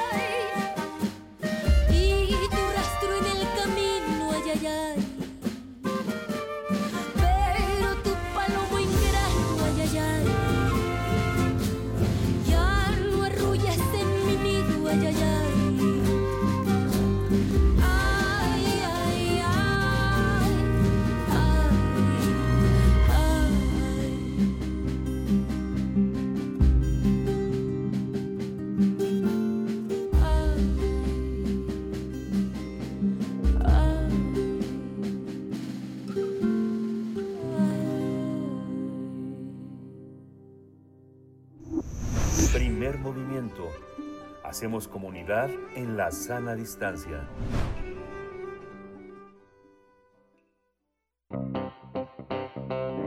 Nota Nacional. Una comunidad maya y su territorio están en peligro a consecuencia de la empresa porcícola Productos Pecuarios para Consumo, que colocó una mega granja de más de 50.000 cerdos en esa zona. Desde, 1900, desde 2021, los habitantes de la comunidad maya Siltipech, eh, perteneciente al municipio de Izamal, en Yucatán, iniciaron la defensa legal para exigirle al Estado el respeto y garantía de sus derechos frente a los daños que provocó la empresa porcícola. Así es, después de dos años de lucha, los habitantes lograron que un juez detuviera las operaciones de dicha empresa tras vulnerar sus derechos al medio ambiente, la salud, el territorio, la participación en la toma de decisiones, la libre determinación y autonomía del pueblo. Sin embargo, nueve meses después, el empresario porcícola en Yucatán logró que un tribunal colegiado desechara el caso judicial de la comunidad, permitiendo así el reinicio de operaciones de la megagranja. Por esta razón, a inicios de febrero, los habitantes de Sitilpech lograron bloqueos, bueno, levantaron bloqueos en el pueblo y realizaron protestas pacíficas para impedir el ingreso de camiones cargados de cerdos y alimentos procesados a la mega granja. Los pobladores mantuvieron 10 días el plantón hasta que la madrugada del 18 de febrero, 70 uniformados antimotines de la Policía Estatal de Yucatán y Municipal de Izamal entraron a Citilpech para permitir la entrada de un camión de la empresa Quequén y desmantelar el campamento. La policía reprimió la protesta pacífica golpeando a los miembros de la comunidad sin importar que había mujeres y personas adultas mayores, además de que los despojaron de diversos bienes. Pues vamos a conversar, vamos a conversar eh, sobre esta comunidad maya que ha sufrido de violencia y amenazas al defender su territorio ante una megagranja porcícola y está con nosotros en la línea Roberto Sánchez. Él es abogado del caso y de Canán Derechos Humanos. Buenos días, eh, Roberto Sánchez, bienvenido. Hola, muy buenos días, eh, gracias por el espacio. Gracias.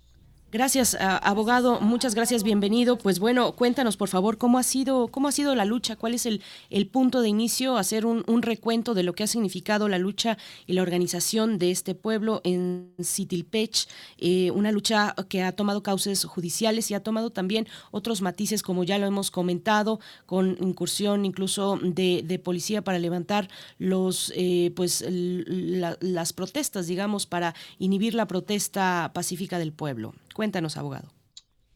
Claro, mira, el estado actual, el caso nosotros mencionamos como la represión y el asedio del Estado continúa, ¿no? La violencia del Estado, del gobierno del Estado de Yucatán y del municipio de Izamal, pues continúa, ¿no? Si bien no han vuelto a reprimir a los compañeros y compañeras por ejercer su libre manifestación y su libre determinación como pueblo maya, continúa un asedio constante, por ejemplo, de drones en la comunidad o que se paran en casas de personas de la comunidad, gente que les está grabando, tomando fotografías o que, por ejemplo, cuando quieren salir de su comunidad, la policía eh, después de cierta distancia les pide documentación, ¿no? O la presencia a veces de camionetas desconocidas o de eh, vehículos eh, con policías de la, de la propia policía estatal, ¿no? Entonces, como eso es algo que continúa, y que se suma a una serie o una multiplicidad de vulneraciones a los derechos de esta comunidad. ¿no? O sea, tanto eh, el caso de Citilpech para nosotros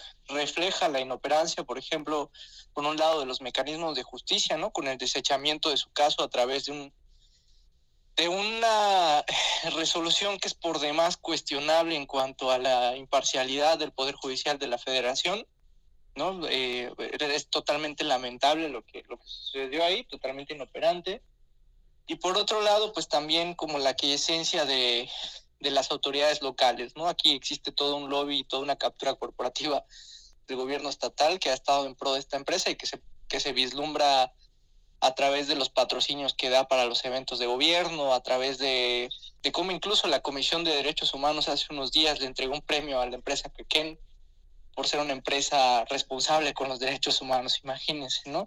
Por otro lado, este escenario de la cooptación de los medios de comunicación, que lo único que han hecho es desinformar eh, en muchos espacios y, y, bueno, eh, aumentar la estigmatización a través de un discurso de odio y pues la represión violenta, ¿no? Realmente pues, pues nos refiere la, la falta de la debilidad del Estado de Derecho en el que vivimos, ¿no? Y que en un Estado que se vende como un Estado pacífico y tranquilo que es Yucatán, pues no, realmente no, no existe, ¿no? Es, es, un disfraz, o al menos no para quien decide reclamar sus derechos. ¿Quién está, quién está con ustedes? Digamos que hay una parte de los medios que eh, está con la gente que tiene más dinero, más poder y que los hace sobrevivir, sobre todo en el interior del país sabemos que es una situación ordinaria con los medios de comunicación locales, pero las comunidades mayas, eh, ¿cómo se manifiestan, cómo se pronuncian contra algo que también han sufrido a lo largo de décadas, eh, esta, esta, estas formas de invasión que pasan por encima de los derechos de las personas? bien, mira, con, con el tema de medios pues mira, nosotras eh, respetamos mucho el, rigor periodístico y también la labor de las personas periodistas. Sin embargo, pues los medios locales, los principalmente los, los, los, que reciben recursos del Estado por temas de publicidad, son eh, aquellos los que han estado como sembrando como toda esta eh, narrativa errónea del caso, ¿no? Existen medios locales, algunos mucho más críticos que han que han posicionado una, una, eh, pues una versión mucho más objetiva ¿no? de los hechos y que eso te hace concluir en la clara violación a, los derechos y también este, pues, medios nacionales. ¿no? Y en cuanto al Estado y, todo esto que está pasando, mira, se, traduce también en una frustración constante de las comunidades, ¿no? Porque justo si Tripeche lo que ha estado diciendo en muchos momentos es, le hemos dado oportunidad al Estado de funcionar, ¿no? Eh, respecto a la clara vulneración a nuestros derechos, ¿no? Eh, frente a una granja que primero se instaló sin consultarles, cuando es una obligación constitucional internacional que tienen los estados, pero por otro lado también se llegó a probar la presencia de contaminación. Entonces, digo, frente a ese panorama, la comunidad es, es, es muy fuerte la, la, presión, o sea, dice, bueno, pues, ¿qué podemos hacer? Pues ejercer nuestra libre determinación, ¿no? Y frente a ello también nos surge la pregunta de, bueno, entonces, ¿qué pueden hacer los pueblos frente a ello? ¿No? Es, es muy fuerte lo que, lo que, lo que Citilpecha está visibilizando y sin duda también es un llamado para otros pueblos de la península y de México para, pues bueno, para hacer valer sus derechos y para no confiar en el Estado, ¿no? Sí, Sí, eh, Roberto Sánchez, cuéntanos, creo que, bueno, ya lo han comunicado ustedes desde, desde, el primer momento en distintos, a través de distintos medios. Eh, pero, pero cuéntanos de nuevo, mm, porque es importante hacer conciencia de cuáles son las condiciones en las que esta comunidad pues, ha realizado su vida, ha llevado a cabo su vida eh, desde la llegada de esta granja, cómo les ha afectado en la vida cotidiana, cuáles son los elementos desde cuestiones de salud, de medio ambiente, incluso la, la pestilencia, el olor que por la noche pues se agrava, incluso en, eh, pues se agrava también en días más calurosos, ¿Cómo, cuál, es, ¿Cuál es la dinámica? ¿Cómo ha cambiado la dinámica de vida de esta comunidad Citipech con, con la granja? Justo la granja tiene aproximadamente un poco más de siete años de, de, que se instaló. Empezó como una granja microindustrial, producía aproximadamente 20 mil cerdos cada seis meses, no era su producción. Y pues sí se sentían como, los, los compañeros reflejan que sí se sentían como un tema de malos olores, el incremento de la presencia de moscas, el incremento de vectores de enfermedades tropicales como el dengue, ¿no? por, los mosquitos, eh, un, aumento de estos y también de enfermedades asociadas a ellos, ¿no? Como decía, el dengue, el chikungunya, ¿no? Eh, a la par, las comunidades mayas, nosotros vivimos en un estado que es sumamente caluroso, o sea, llegamos a temperaturas que rozan los 45 grados y sensación térmica de los 50. Entonces, es muy dado y es un elemento muy eh, propio de su cultura de tener casas con corredores grandes, con corredores abiertos que permiten el acceso del aire, que se, que se mueve por, por toda la vivienda de las personas, ¿no? Incluso tenemos un dicho muy, muy local que es tomar el fresco, ¿no? Que implica en las tardes, como, como familia, como comunidad, salir a la puerta, sentarte y platicar un poco de tu día, ¿no? Y disfrutar de la brisa del aire porque ya no hay tanto calor.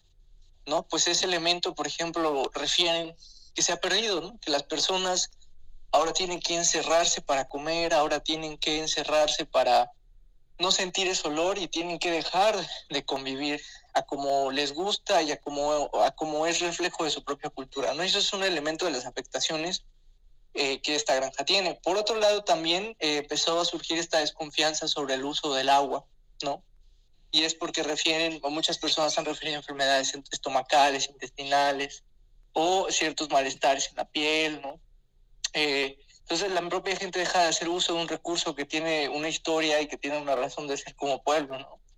También han mencionado en muchos momentos afectaciones a sus cultivos, ¿no? O sea, como esta granja, em, pues desde que se instaló mencionan que no han podido, como por ejemplo el tema de una milpa, no han podido como pues continuar con, con estas, esta, esta, esta práctica eh, porque pues ya se ha visto afectada, porque ya no produce igual, ¿no?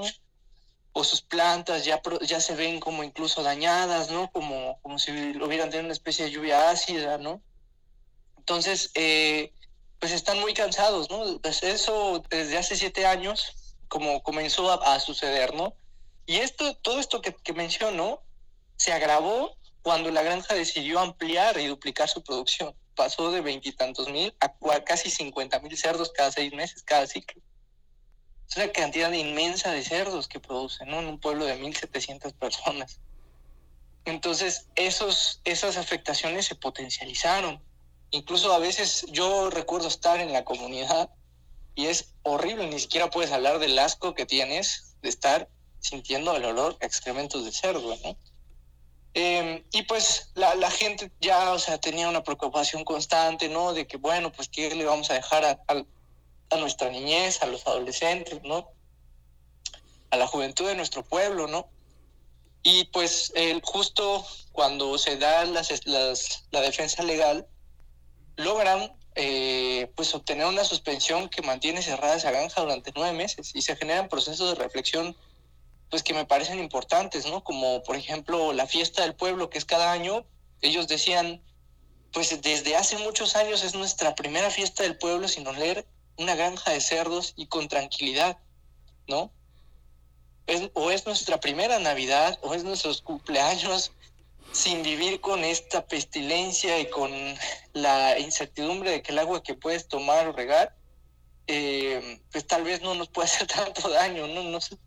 Es como un poco lo, que, lo que las personas decían, ¿no? Y, y, nos parece que eso es, es tan importante, ¿no? Y que, que el Estado y, y, las empresas creen que, que se puede hacer a un lado, ¿no? Por, por encima de, de, de beneficiar sus intereses económicos. Esta, esta, esta empresa porcícola, ¿quién la sostiene? ¿Quién le da el permiso? ¿Quién, quién la supervisa? ¿Cómo está? Este, digamos que eh, es una comisaría, está Izamal, eh, pero ¿quién, el, el, gobierno del estado, el gobierno, el gobierno del estado de Yucatán no tiene injerencia. ¿Quién le da, quién les da el permiso? ¿Quién los protege? ¿Quién es el dueño? ¿Quién es tan poderoso como para pasar por encima de ustedes? Bien, pues sobre quiénes dan permiso eh, por parte de las autoridades, ¿no? Es un entramado de, la, de, de las, tanto las autoridades municipales, estatales como federales. Las municipales, que son las que permiten como el funcionamiento, las estatales que eh, a través de la Secretaría de Desarrollo Sustentable, pues analiza la viabilidad ambiental de la granja y, y otorga los permisos ambientales, ¿no? Es como una Semarnat, pero local, por así decirlo y la CONAGUA, que es la que otorga los derechos y permisos para la carga y descarga de aguas. Entonces, son estos tres entramados los que son actores que han estado, que han permitido tener una aquiescencia con la empresa. Primero porque, insisto, aunque le requieran el, realizar una consulta previa, libre informada, porque se asientan en un pueblo maya eh, y, y, la incumplen, o sea, construyen su granja sin, sin hacer esta consulta, ninguna de estas autoridades toma acciones para, para pues para exigirle a la empresa o, o, para obligarla a realizar este, estos procesos. Esto prueba el racismo con el cual estas autoridades operan, ¿no?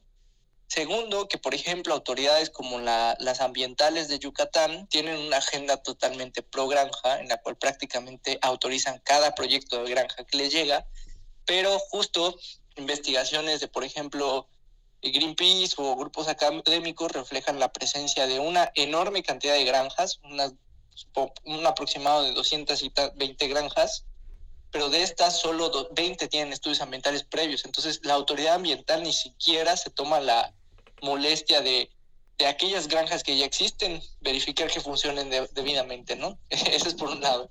Y segundo, que tampoco tiene la capacidad técnica de hacerlo, tiene unidades de como monitoreo o unidades de, de, vigilancia ambiental, pero que ni siquiera tienen personal o un presupuesto designado, ¿no?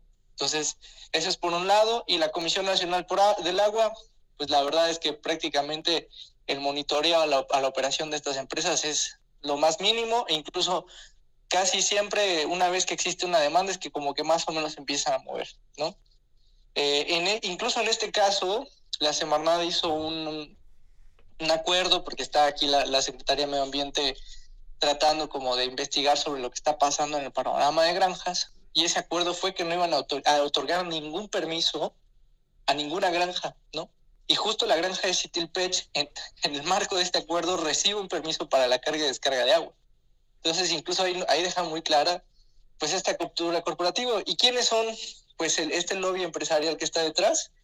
Pues señalamos nosotros al grupo Quequén, o Quequén a través de Grupo Porcícola Mexicano, que es nada más y menos que el mayor exportador de carne de cerdo, porque casi toda la carne que se produce aquí se va al extranjero, no es para nuestro consumo.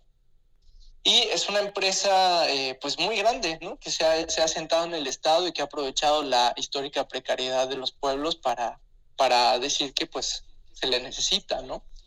Eh, pues esta empresa eh, pues ya ha dejado muy clara la cercanía que tiene con el Estado, ¿no? O sea, eh, los, e, hay muchos eventos como ambientales del Estado que son patrocinados por esta empresa, incluso el propio Estado tiene una agenda como de colaboración muy cercana, incluso eh, que, que, ahorita surgió una, una norma ambiental que justo el gobierno estatal impulsó para facilitar la operación de las granjas y, y el gobierno fue tan descarado que dijo que, que la realizó eh, bajo la petición de los empresarios porcícolas, ¿no?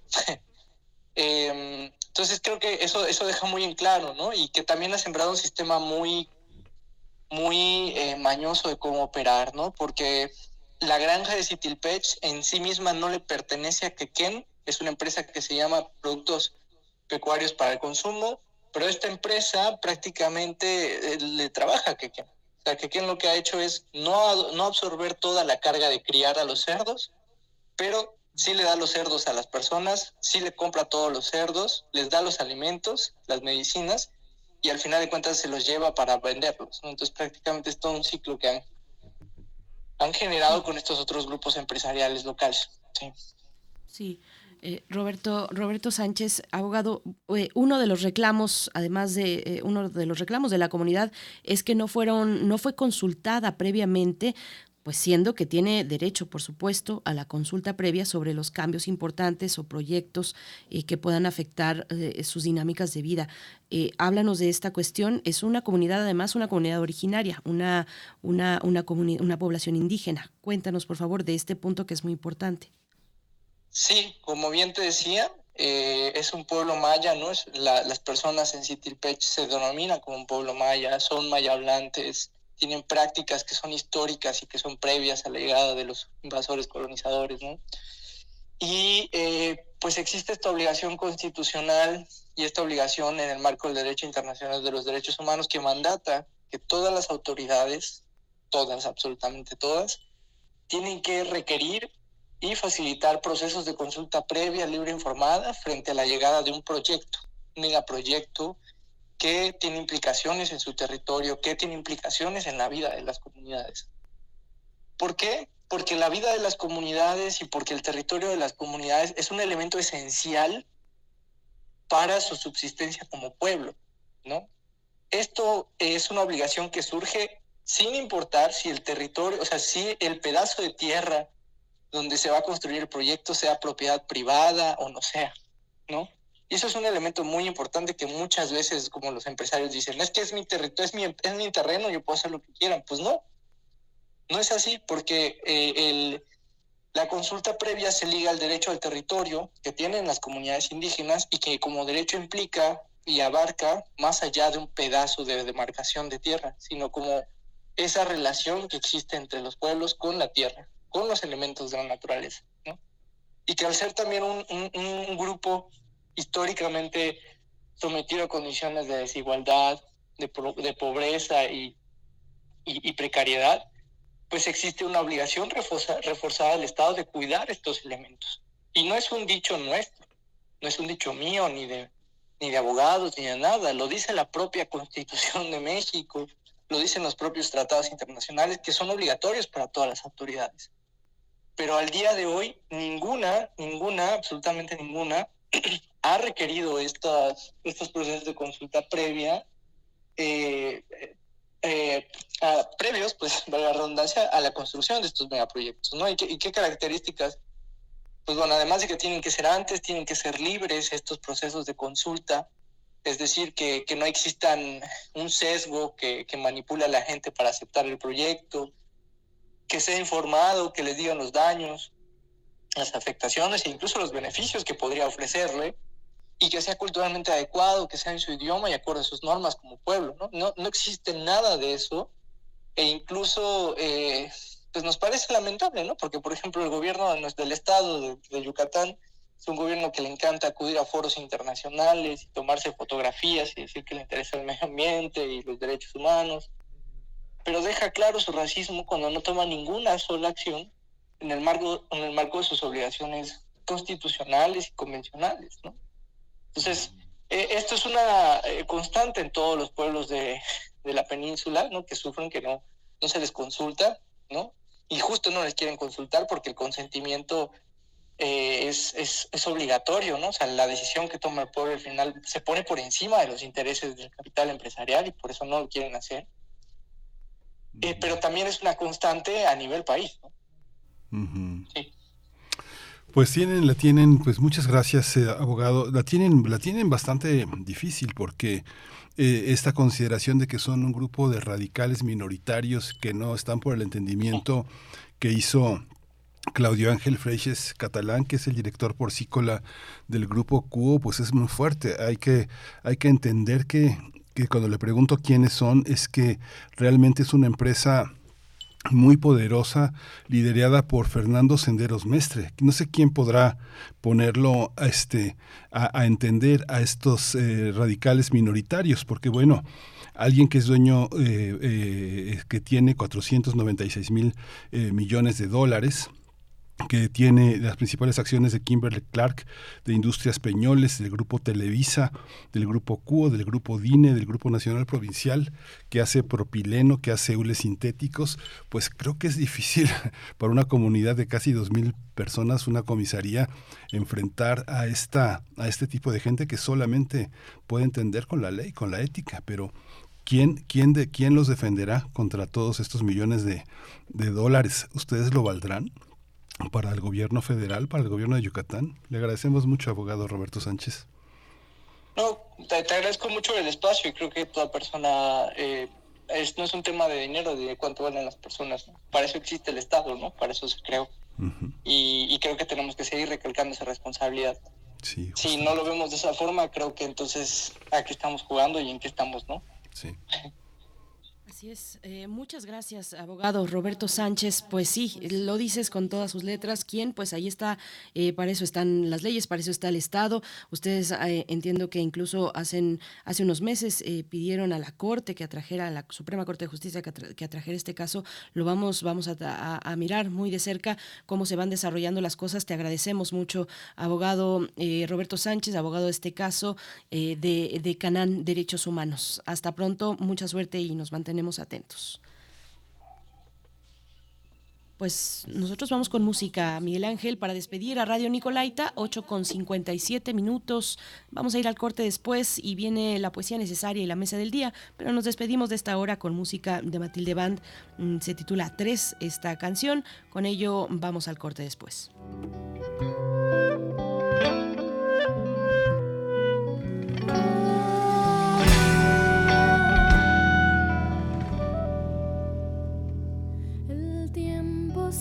Corre, nos ha dejado atrás, no somos importantes, él no mira atrás. Olvidados pero juntos, solos y ocultos, el brillo de la vida,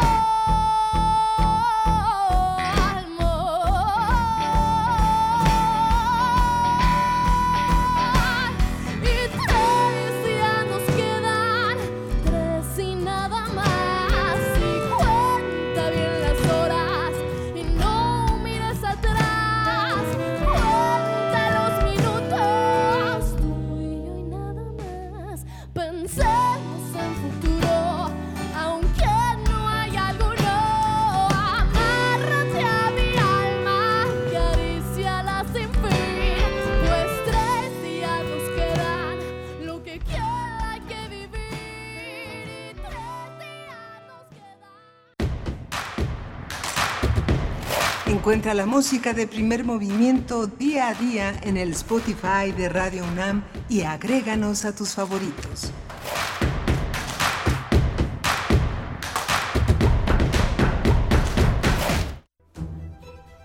Franco Sefirelli. Entre el cine y el teatro. cine y el teatro. 100 años de su nacimiento. La ópera se convertiría en punto de partida de muchas de sus películas, con grandes de este género como Plácido Domingo y Teresa Stratas. Son aclamadas La Traviata, de 1982, Caballería Rusticana, de 1982, y Otelo, de 1986. En lo relativo al teatro, ya a finales de la década de los 40, se atreve a llevar al escenario obras de Shakespeare, Tennessee Williams y Anton Chekhov. Franco Sefirelli. Franco Sefirelli. Entre el cine y el teatro. 96.1 FM. Radio UNAM. Experiencia sonora. La Universidad Autónoma Chapingo, institución dedicada a la enseñanza, investigación, servicio y difusión en ciencias agropecuarias y forestales, fundada en 1854, invita a participar en el concurso de selección 2023. Registro de aspirantes del 1 de febrero al 31 de marzo en dse.chapingo.mx diagonal aspirantes. Aplicación del examen 20 de mayo. Mayores informes al teléfono 800 503 4774. Vamos a tomar las ondas con la misma energía con que tomamos las calles. Vamos a desmontar los armarios. Vamos a deconstruir el patriarcado. Y sí, lo vamos a tumbar. Violeta y oro. Todas las voces. Todos los domingos A las 11 de la mañana. por el 96.1 de FM y radio.unam.mx. Radio UNAM. Experiencia sonora. ¿Qué pasaría si perdieras tu INE? Perdería el derecho al voto, No existiría mi identidad, perdería el derecho a la democracia. no podría hacer valer mi opinión. Sin mi INE no podría hacer nada porque me la piden en todos lados para todos los trámites. Si perdiste tu credencial o perdió vigencia, acude al módulo y actualízala. Haz tu cita en INETEL 804-33-2000 o en INE.mx. Mi INE es valioso porque me identifica y nos une. INE. Entre acciones y reacciones, seguimos luchando contra el cambio climático y la destrucción del ambiente. Habitare. Agenda Ambiental Inaplazable. Todos los lunes a las 16 horas por el 96.1 de FM después del corte informativo. El cambio es bueno, pero el cambio de conciencia es fundamental. Radio UNAM. Experiencia sonora. A la apreciable audiencia de Radio Universidad informamos que, con su pleno consentimiento, realizaremos una serie de cambios a nuestra programación. La revista Resistencia Modulada cambiará algunas páginas de su programación. Escuche con atención. Cultivo de Hercios, presentado por Jabones o Raspi Pablo, cambiará su horario ahora se transmitirá los lunes y los miércoles a las 21 horas. Y les invitamos a escuchar nuestra nueva sección, Divergentes, traído hasta ustedes por Baterías Violeta, la pila que sí dura. Divergentes sonará todos los jueves a las 21 horas. Tengan la bondad de ser felices. Resistencia modulada. Renovarse o retransmitir. Radio UNAM. Experiencia sonora. Síguenos en redes sociales. Encuéntranos en Facebook como Primer Movimiento y en Twitter como arroba PMovimiento. Hagamos comunidad.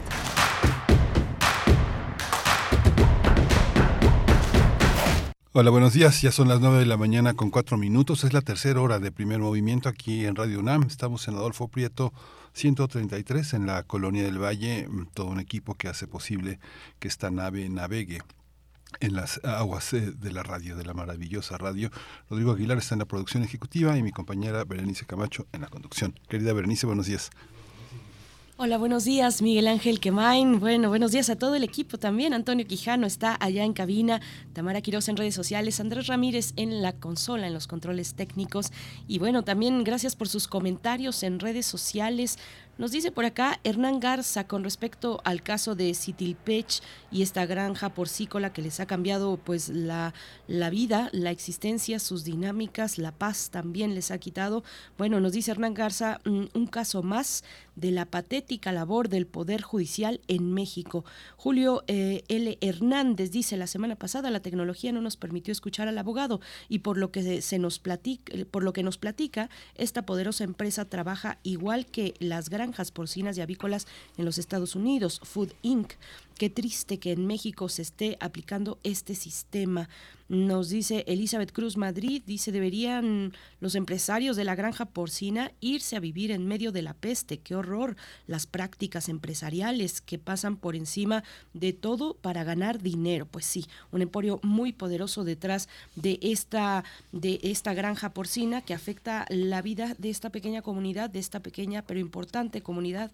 Y como le decías, Miguel, bueno, es que parece un parece eh, de nuevo un caso de David contra Goliat, eh, pero para eso, para eso están las, las, pues para eso están las reglas, para eso están las leyes, para que eh, pues pintar un piso parejo para todos, para una convivencia que, que a todos nos, nos genere un beneficio y no solamente para algunos cuantos, pero bueno, hay que, hay que hay que forzar, digamos, las instituciones para que eso ocurra, porque por sí solas, pues tenemos resultados como este, como lo dicen acá en la, en, en, en los comentarios, ¿no? Este, la, la, un caso más de la patética labor del Poder Judicial en México, Miguel Ángel, y del Poder Sí. Ejecutivo también en los tres niveles de gobierno, como nos lo ha dicho el abogado Roberto, Roberto Sánchez, que lleva a cabo la defensa de esta comunidad en Citilpech, ¿no? Sí, es tremendo porque finalmente, Berenice, se trata de un capricho, ¿no? Un capricho porque son muy poderosos y tienen muchos abogados.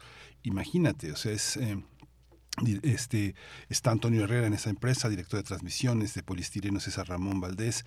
Ahí este, está la familia Her- Hernández Pons eh, Torres, que son, son personas eh, muy, muy poderosas, que tienen muchísimos negocios, que hacen mucho bien y esto me parece que es parte de un capricho que no debería continuar. Digo, ellos pueden llevar la discusión y, enfrentarse años, ¿no? Pero es una cosa de buena voluntad, de que yo imagino no les da vergüenza, ¿no? Digamos que forman parte personas tan importantes como Enrique Hernández Pons, que él, él es director general de Aires del Campo, que fue es una empresa líder en la comercialización de alimentos orgánicos en México que se asoció con Herdes en 2015. Imagínate el poder, Bernice, o sea, hicieron una empresa que se llama Saber Nutrir, que está desde 2000, este, 2012 o 2013, no, no, no recuerdo exactamente la fecha, 2013, ese, que, que tiene un programa de beneficio a 922 familias en 32 comunidades. Manejan cerca de 1.800 proyectos. Digamos que en una parte son personas que se dedican a hacer el bien, ¿no? O sea, están digitalizando, apoyándose con toda la tecnología de Telmex para innovar y acelerar el suministro digitalizado de las cadenas de servicio. Es un capricho, es un capricho. No pueden, no pueden este, someter a una comunidad de dos mil personas a un capricho. De verdad es algo que les debería de avergonzar porque tienen premios en todas partes, de empresas eh, de beneficio a México, de empresas líderes. O sea, hay, un, hay una cantidad de bien que hacen que esta, esta pequeña coma de, de soberbia y de falta de indulgencia es terrible. Y, la, y, la, y, y no pueden aplicar las leyes porque verdaderamente son muy poderosos. ¿no? Así es, son, son muy poderosos y dices es un capricho, es un capricho que hacen porque pueden. Sí, claro. Porque pueden y bueno, también es que en este sitio, en esta ubicación, pues tienen acceso al agua para el funcionamiento de la granja, que también esa es una cuestión importante, el agua. El agua en este, en este problema, esta, esta granja ha dejado sin agua eh, eh, en, en varios momentos a la comunidad y bueno, pues ahí está esta, esta lucha que como dice se ve muy complicada. Le preguntabas al abogado, bueno, pues a ver ¿Cómo le van a hacer? Eh, pues yo creo que ahí nos tenemos que ver todos reflejados, ¿no? ¿Cómo le vamos a hacer todos? Porque en cualquier momento, o sea, porque lo que le puede pasar a cualquier eh, comunidad en, en, un momento determinado, en un punto de la República Mexicana, le puede pasar también a otra, eh, del otro lado del país, porque, sí.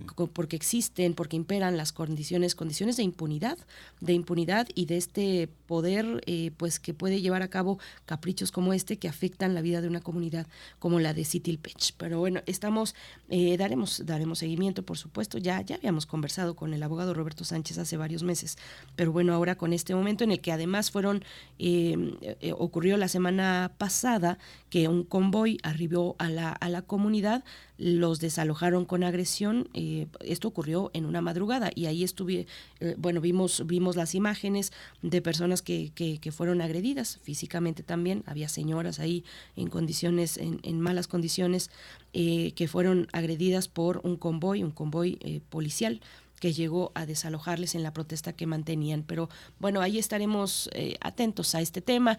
Vamos a tener en esta mañana, cambiando de cuestión, la poesía necesaria. Vienen unos momentos y la mesa del día también muy interesante, Miguel Ángel. Sí, vamos a tener la presencia de la académica, la doctora Guadalupe Correa Cabrera, que ha tenido un seguimiento académica en Estados Unidos, una, eh, un, líder de opinión en el que se ha convertido en los últimos, en los últimos años, con una eh, preocupación constante sobre el tema de seguridad, la relación México-Estados Unidos, todos los planes que tienen que ver con la migración, con el, con el respeto a los derechos humanos, y ella va a conversar sobre un tema que ha seguido en diversos espacios, eh, sobre el juicio a García Luna y ahora el veredicto de culpabilidad a este exfuncionario del gobierno de Fox y Calderón.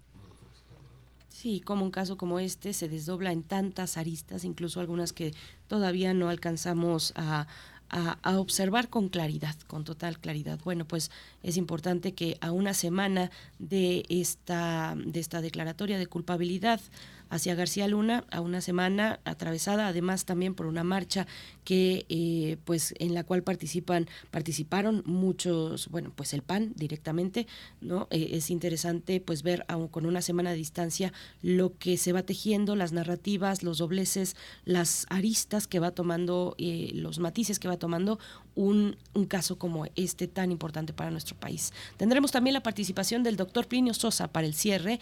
El PVC y la estabilización de los radicales libres es la, el tema que nos va a compartir el doctor Plinio Sosa, ya saben, siempre con mucha poesía y con mucha sabiduría. El doctor Plinio Sosa es académico de tiempo completo en la Facultad de Química, un divulgador científico también, eh, como lo hace en este espacio. Vamos primero con la poesía necesaria. Vamos. Es hora de Poesía Necesaria. Bien, pues yo creo que el eh, creo que el nombre de este joven escritor lo vamos a escuchar cada vez más, me imagino, no sé, vaticino, cada vez más entre los lectores de poesía y, también para la cofradía de antipoetas, adoradores de Nicanor Parra y otros grandes exponentes de, de, de, de, aquello, de la antipoesía, pues es este autor que se llama Jaime Sompanzi, eh, Sompanzi, perdón, Jaime Sompanzi, eh, así, así le han llamado como un buen practicante de la antipoesía. Es estudiante de lengua y literatura hispánicas en la UNAM, nació en Ciudad de México en el 94 en el 94, un año difícil, ¿no? Un año difícil y yo creo que ha de ser por eso que él se dice, dice ser bailarín de la fosa de las Marianas y también otras extrava, extra, extravagancias muy divertidas eh, que, que, tiene este, este poeta Jaime Sompanzi, del cual escucharemos eh, una propuesta poética. Él ha sido publicado en punto de partida con el poemario digital Milagro 401. Está disponible en la página de punto de partida.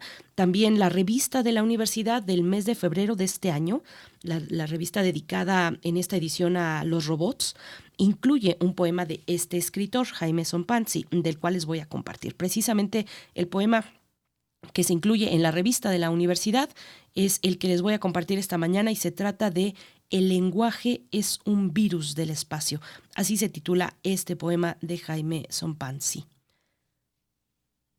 No soy uno solo en el mundo, hay 500 iguales a mí en la galaxia, y cada uno creyendo que existen 500 exactos así en la galaxia, pero son más, y cada uno más malvado que el anterior, cada uno más idéntico a la vida o a los gatos, pero solo uno que escribe este poema, es decir, este amuleto, como los que le gustan a Lucifer para recordarse que a él también lo han duplicado, lo ha duplicado la eternidad y posee por lo tanto 300 millones de formas diferentes para caer del paraíso, cada una más hermosa que la anterior, cada vez con consecuencias más terribles que la anterior. Quiero decir que, a pesar de esto, casi siempre me siento solo y en el planeta correcto. Quiero decir que un día, en el baño de un antro, encontraré a mi otro yo y le haré el amor o lo asesinaré. En realidad, nadie está solo en el mundo, excepto Dios.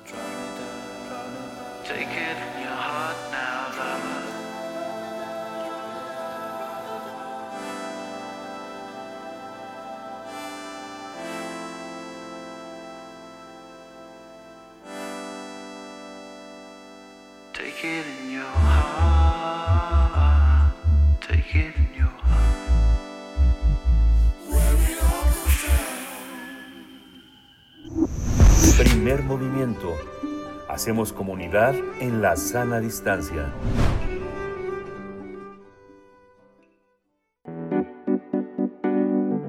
La mesa del día. Genaro García Luna, exsecretario de Seguridad Pública de México en el sexenio de Felipe Calderón, fue declarado culpable por un jurado en el Tribunal Federal del Distrito Este de Nueva York. García Luna, quien fue detenido en el estado de Texas en el año de 2019, podrá apelar el veredicto que se dio a conocer tras cinco semanas de juicio en su contra, en el que se presentaron testimonios de exintegrantes de alto rango del cartel de Sinaloa.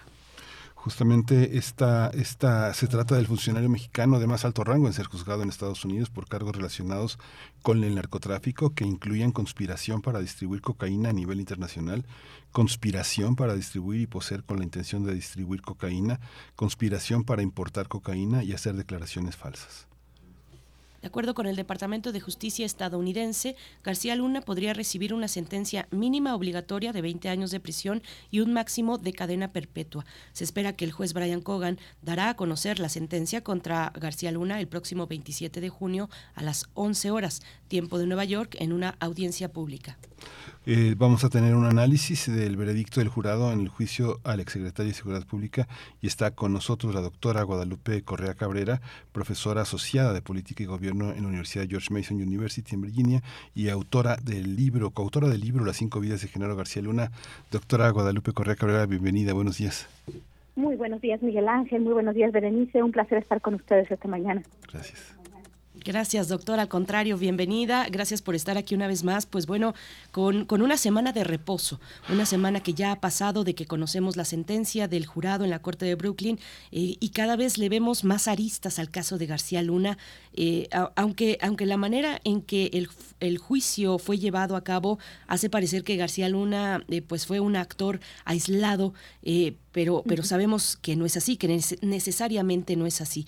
No se revela en este juicio las redes, tanto del lado mexicano como del estadounidense. En lo general, ¿cuál es, cuál es el comentario para iniciar de nuevo con esta semana de reposo, de muchas reflexiones y de muchos ángulos que van surgiendo, doctora?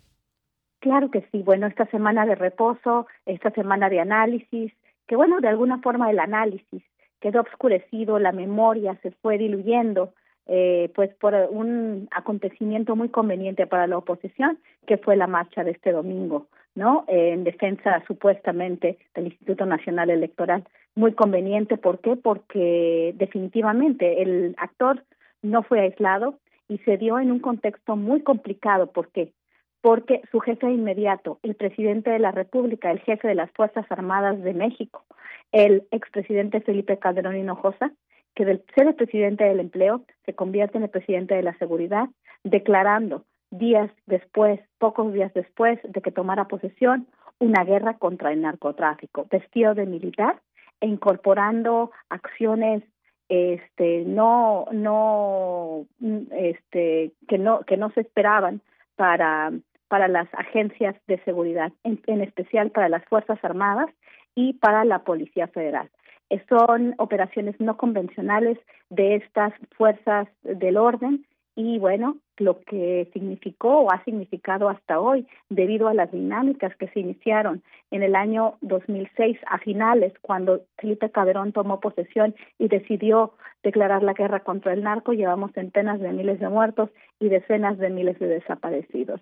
No se puede creer que durante ese sexenio, donde supuestamente el presidente iba a plantar, fundar toda su administración, derivado de un proceso bastante cuestionado electoralmente, se viste de militar, declara la guerra contra el narcotráfico con un, eh, una cantidad exorbitante de recursos de mercadotecnia política para anunciar esa guerra, para continuarla, para presentar los supuestos avances de los operativos, muchos de los cuales dirigía Genaro García Luna. Y ahora todos los actores se quieren lavar las manos, en particular el expresidente de México, Felipe Calderón Hinojosa, viviendo cómodamente en España y comentando en su red de Twitter y apoyando al INE, llamando a la, a la sociedad para participar en la marcha. Me parece conveniente, ¿por qué? Porque el calderonismo y el panismo en general, el Partido Acción Nacional, debido a que tenían el control del gobierno mexicano, fueron, continuaron con esta agenda y obviamente la tienen que defender. No hablamos de un solo hombre, hablamos de todo un sistema, hablamos de todo un gobierno, del gobierno de Felipe Calderón Hinojosa. Eso por un lado, y como bien dices, Berenice, por el otro lado, las agencias estadounidenses, en el marco de la iniciativa Mérida. Eh, mi coautor y yo tenemos otro libro que se llama La guerra improvisada, los años de Calderón en sus consecuencias, donde platicamos con actores muy, muy importantes durante ese sexenio, que estuvieron de la parte pues, del gobierno implementando, operando, diseñando, eh, evaluando la estrategia. Personas muy cercanas a Felipe Calderón, entre ellos Genaro García Luna, y toda una serie de personajes que estuvieron muy cerca del expresidente. Por el otro lado, tenemos este también a los críticos y al cuerpo diplomático, a una parte del cuerpo diplomático estadounidense que pues nos dijo sus perspectivas con relación a esta estrategia. Obviamente antes del arresto de Genaro García Luna, que fue cuando se realizaron estas entrevistas. Y bueno, el personal este diplomático estadounidense hablaba de esta iniciativa supuestamente de Felipe Calderón de este, colaborar más directamente en operaciones antinarcóticos en el marco de lo que llegó a ser la iniciativa Mérida. En este marco, las agencias estadounidenses, como nunca antes, estuvieron operando directamente en el territorio mexicano, eh, con su personal, con su inteligencia, eh, dando consejos, dando entrenamiento también en los Estados Unidos, inclusive el Departamento de la Defensa, a eh, miembros de las Fuerzas Armadas mexicanas para luchar esta guerra, este flagelo que supuestamente se iba a resolver entre dos países en este marco, en el marco de una iniciativa que utilizó recursos de los contribuyentes estadounidenses y que, bueno, les permitió a ellos también tener mucho más influencia en las decisiones en términos de seguridad en México, porque supuestamente ellos hablaban de una responsabilidad compartida. Y este es un concepto básico y fundamental, responsabilidad compartida. Responsabilidad compartida a la hora de implementar la estrategia de gastar en armamento a la hora de continuar alimentando al complejo militar eh, fronterizo industrial, al complejo militar industrial que se benefició de esta guerra y se beneficia de todas las guerras. Pero no responsabilidad compartida. Con todo esto, con los vínculos de las organizaciones, este, de las de las eh, agencias eh, mexicana, supuestamente la principal y el principal hombre, Genaro García Luna, con el narcotráfico mismo. Ahora sí, no hay responsabilidad compartida. ¿Qué pasó con las agencias que colaboraron, que se tomaron fotografías, que todo el tiempo se estaban reuniendo con Genaro García Luna, que era el hombre fuerte de la seguridad en el sexenio de Calderón? ¿Qué pasó con esos agentes? ¿Qué pasó con esos personajes políticos de alto nivel, incluyendo eh, la secretaria de Estado, Hillary Clinton, estas fotos que fueron circulando en los medios hegemónicos de alguna forma para tratar de dar una defensa al exsecretario de Seguridad Pública. ¿Qué pasó con estas agencias que colaboraron mano a mano y que hicieron posible este control geoestratégico durante los años de Felipe Calderón Hinojosa y los que le han seguido? ¿Qué pasa con esta inteligencia y esta gran capacidad tecnológica que tienen, esta gran capacidad que tienen supuestamente las agencias estadounidenses y el gobierno estadounidense para verificar con quién se está trabajando cuando se trata de temas tan complejos como la lucha contra el narcotráfico? Cuando los eh, rumores de la vinculación de Genaro García Luna con el narcotráfico no son nuevos, no son, no son particularmente desde el sexenio de Felipe Calderón. Estos rumores se dieron desde mucho antes del sexenio de Vicente Fox, desde que Genaro García Luna, eh, básicamente, no desde Genaro García Luna estaba este pues operando la creación de la Agencia Federal de Investigaciones, la AFI. ¿Qué pasó con estas agencias? ¿Qué pasó con esta red de complicidades que se une no solamente desde el crimen organizado y, y desde los actores este, que, operan en la clandestinidad, sino de las agencias que sin ellas sería imposible, sería imposible que llegaran a Estados Unidos, la cantidad de drogas que llegan, el, número y la diversidad de drogas. ¿De qué se trata la guerra contra las drogas? Se, se trata de administrar el narcotráfico por parte de las agencias estadounidenses y mexicanas en contubernio con el crimen organizado o de qué se trata esto. No se puede creer que Genaro García Luna sea el único hombre que ha contribuido a esta fallida guerra contra las drogas que declaró el expresidente Richard Nixon y que después, eh, en una guerra que nunca puede, que podría ser ganada y que no en la guerra de México, declaró el expresidente fallido, eh, bueno, una, una, una guerra fallida que declaró el expresidente Felipe Calderón Hinojosa. Esto, bueno, esto esta, esta, esta claridad para seguir los hilos de una red eh, eh, importante en el discurso de Guadalupe es, es, fundamental. Hay una, hay una parte que yo escuché algunos comentarios que hiciste sobre eh, una parte, una parte del juicio, una parte de la culpabilidad de García Luna queda esclarecida, pero está el otro lado en la cancha de México que deja muchísimos eh, pendientes. Es posible establecer la responsabilidad, por lo menos, de los eh, elementos de la estatura administrativa que tenía García Luna en la defensa, en la Marina, en la Secretaría de Gobernación, en las secretarías que apoyaron la lucha contra la contra el narco.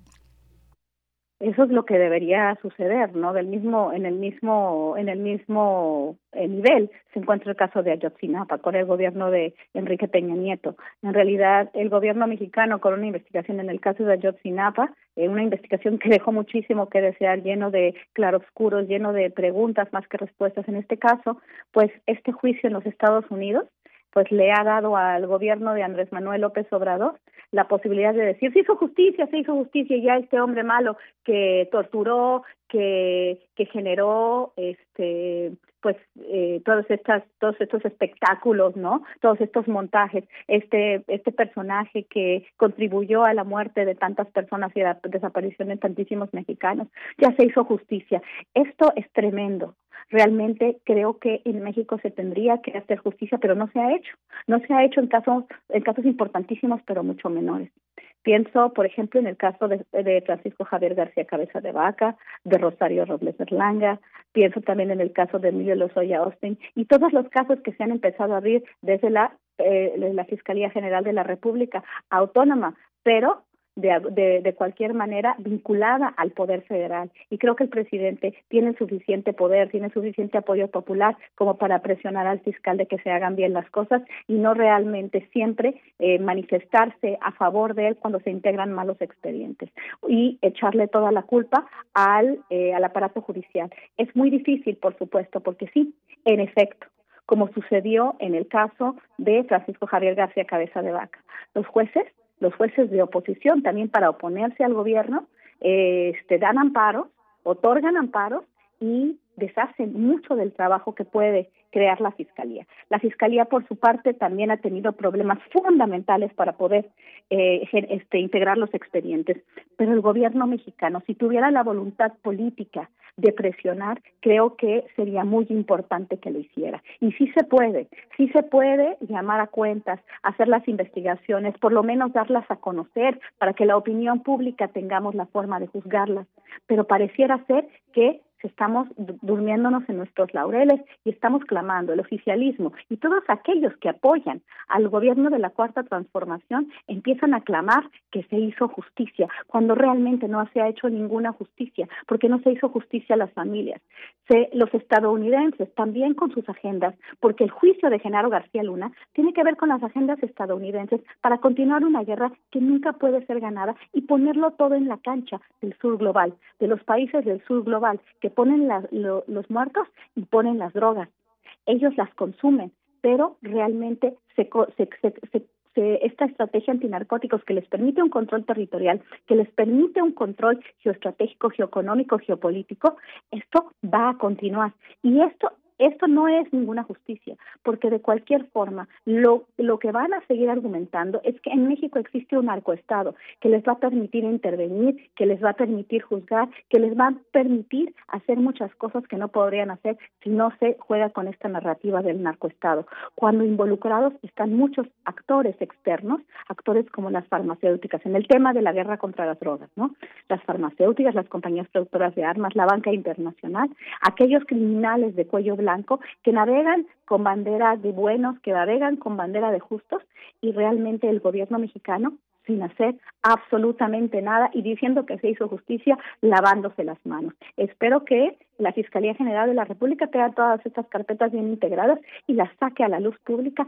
Solamente se dé el veredicto final en el caso de Genaro García que bueno, aunque se dé la sentencia, eh, va, va a haber una apelación y todavía esto va para largo, ¿no? Pienso, por ejemplo, en el caso de Thomas Yarrington, que, que, que en breve va a ser decidido de forma final, ¿no? Pero puede llevar años estas apelaciones, estas negociaciones. El sistema judicial mexicano, eh, perdón, estadounidense, no no se trata muchas veces de hacer justicia, sino de negociaciones entre abogados y hay mucho dinero de por medio. La negociación lleva dinero, tiempo y no necesariamente se hace justicia, no necesariamente se busca se busca realmente este este pues resarcir el daño, eh, castigar al culpable sino más bien a veces es una lucha, es una negociación más bien entre los abogados, entre los fiscales y los abogados, la parte defensora de los criminales. Doctora Guadalupe Correa Cabrera, y bueno, y la narrativa también, en un punto en el que tú has insistido, la narrativa que Estados Unidos ha querido sembrar, ha sembrado en muchas ocasiones con éxito, de decir, miren cómo ellos son los malos, cómo aquí se hace justicia, pero no tocan eh, lo que les toca a ellos como corresponsabilidad. Y, hablando también en, en, bueno, si quieres comentar respecto a esa narrativa que se establece desde los Estados Unidos y que además a través de las instituciones, eh, como en este caso las instituciones de justicia, eh, se siembra estas, estas narrativas de lo que es Estados Unidos para sí y de, y, de cómo, cuál es el tratamiento que tiene hacia nuestro país. Eso por un lado, pero por otro también siguiendo en esta cuestión de, de, de las líneas para trazar responsabilidades, pues todos nos preguntamos en qué punto el expresidente Calderón sabía de estos nexos de García Luna con, con el narcotráfico. Y, y, muchos dicen, mal si no sabía, peor si sabía, pero lo que sí tenemos, lo que sí tenemos son los testimonios, la evidencia de que hubo en su momento personas en 2007 y 2008, personas eh, del gobierno, personas de la Policía Federal, está Javier Herrera Valles, está el general en retiro mm, Tomás Ángeles eh, Daguajare, eh, que, que advirtieron al entonces presidente Calderón de estos nexos que García Luna sostenía con el narcotráfico. Hay evidencia de que García Luna, perdón, de que Felipe Calderón efectivamente estaba al menos notificado, entre otros, por supuesto, el periodismo del trabajo que incluso tú misma has realizado, eh, pues que son evidencia de que, de que efectivamente el, expresidente sabía de esta situación. ¿Cómo, ¿Cómo lo ves? ¿Cómo lo ves en el sentido de trazar responsabilidades, de poder alcanzar, pues con una justicia tan deficiente como la que tenemos, que mira hacia, hacia otro lado, eh, no sabemos hacia dónde en realidad, eh, no sabemos qué está haciendo el fiscal, pero ¿cómo, ¿cómo ves esta posibilidad de alcanzar en algún momento al nivel más alto que es el del presidente de la República en aquel momento? Eh, yo creo que deberíamos de hacer, el gobierno mexicano debería hacer esa investigación. Eh, no tengo muchas esperanzas, pero todavía no la pierdo. No tengo muchas, pero no la pierdo totalmente. ¿Por qué? Porque tiene que suceder. Eh, las personas ahorita están hablando, como muy bien lo dices tú, ¿no? En realidad no hay forma de que el expresidente Felipe Calderón no hubiera conocido los vínculos este, turbios de Genaro García Luna, los, la, la relación con la delincuencia organizada. No había manera, no se puede pensar en eso. Eh, realmente él va a decir que no, aunque aunque aunque sea aunque lo, aunque sea cierto. No no es posible pensarlo. En este libro la guerra improvisada los años de Calderón y sus consecuencias también que coautoré eh, con con el doctor Tony Payán eh, nos comentaron y era y era algo muy es algo muy importante la personalidad de Felipe Calderón cómo operó la estrategia él personalmente él, este cuidando los detalles realmente como un eh, como le dicen en inglés micromanager una persona que estaba al tanto y que quería estar al tanto absolutamente de todo.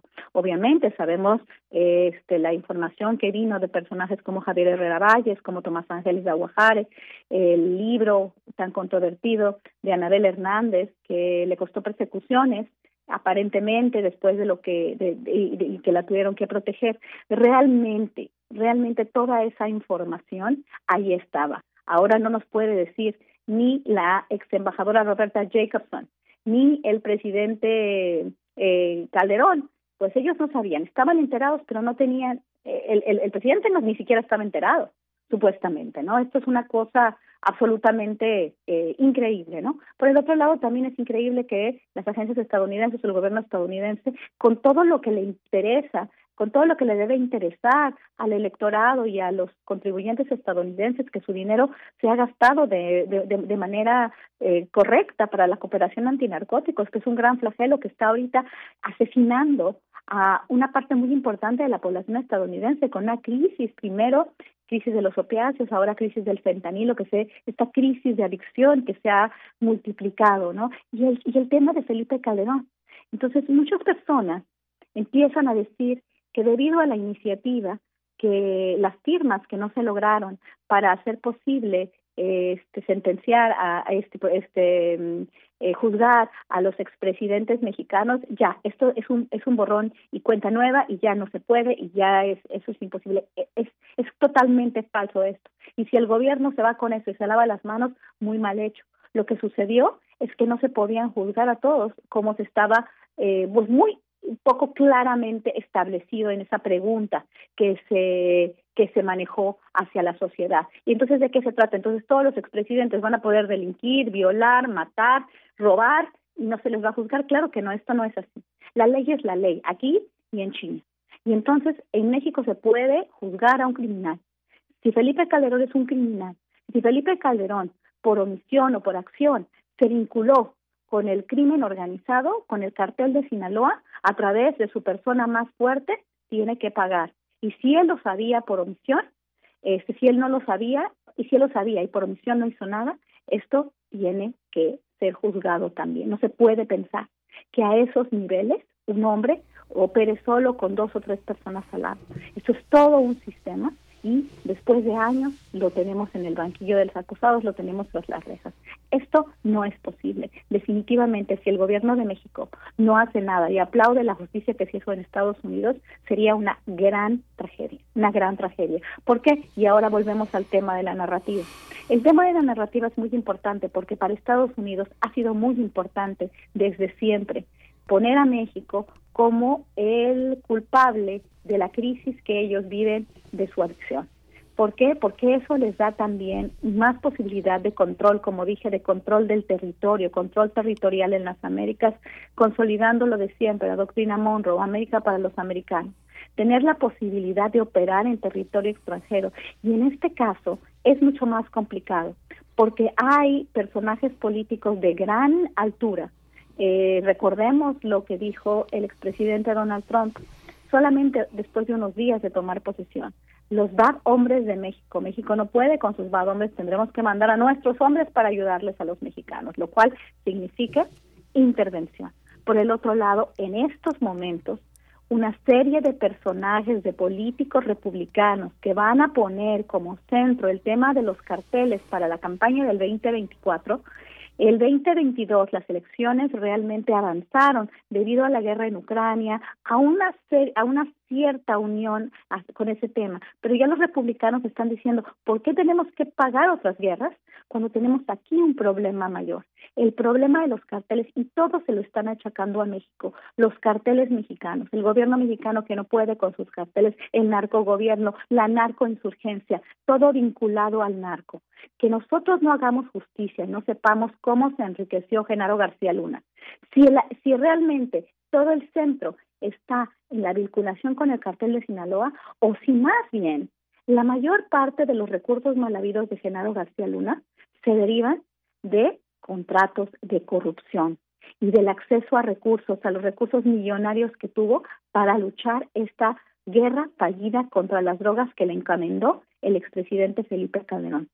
Creo que la narrativa es importante porque en estos momentos en Estados Unidos estos personajes, principalmente del Partido Republicano, con eso no estoy eximiendo al, al lado demócrata tampoco, ¿por qué? Porque la cooperación se dio con gobiernos demócratas y este juicio se dio en el marco de un gobierno demócrata. Pero en este momento los republicanos, la base dura del, del, del trumpismo y de los republicanos están hablando de que es necesario declarar a los carteles como organizaciones internacionales terroristas con todas las consecuencias que esto tendría. Las consecuencias en términos de intervención de intervención directa en el territorio mexicano si esto se hace posible. Inclusive hay iniciativas como en el estado de Texas, representantes tejanos, de que se utilicen drones, es decir, aviones no tripulados, para destruir a los carteles. ¿Qué significa esto?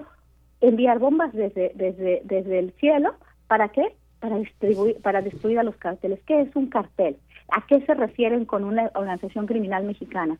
Pueden eh, lanzar, podrían lanzar bombas desde donde sea para destruir a los carteles cuando no sabemos quiénes están debajo, es algo bien peligroso. Y el, esta narrativa estadounidense, a la cual este, estamos, la, la, estamos viendo desde nuestra perspectiva no sabemos cómo la está viendo Estados Unidos y cómo la puede utilizar a su favor.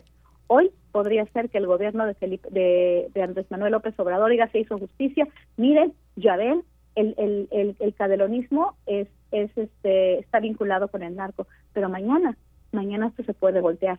Y por el otro lado, el tema de la marcha, las narrativas de nuevo, la, la, la cuestión de Genaro García Luna quedó quedó de alguna forma diluida la discusión en el espacio público sobre esta marcha. Muy conveniente organizarla en este momento, precisamente después de esto para dar la impresión de que hay una gran división social, de que realmente se está amenazando a la democracia, que eso es un también, esto es un discurso estadounidense que están eh, desde ya hace tiempo eh, estableciendo, se están, se está enraizando en los medios estadounidenses y en, y en el y en el consciente colectivo de en el consciente inconsciente colectivo de los estadounidenses, consciente e inconsciente colectivo de los estadounidenses.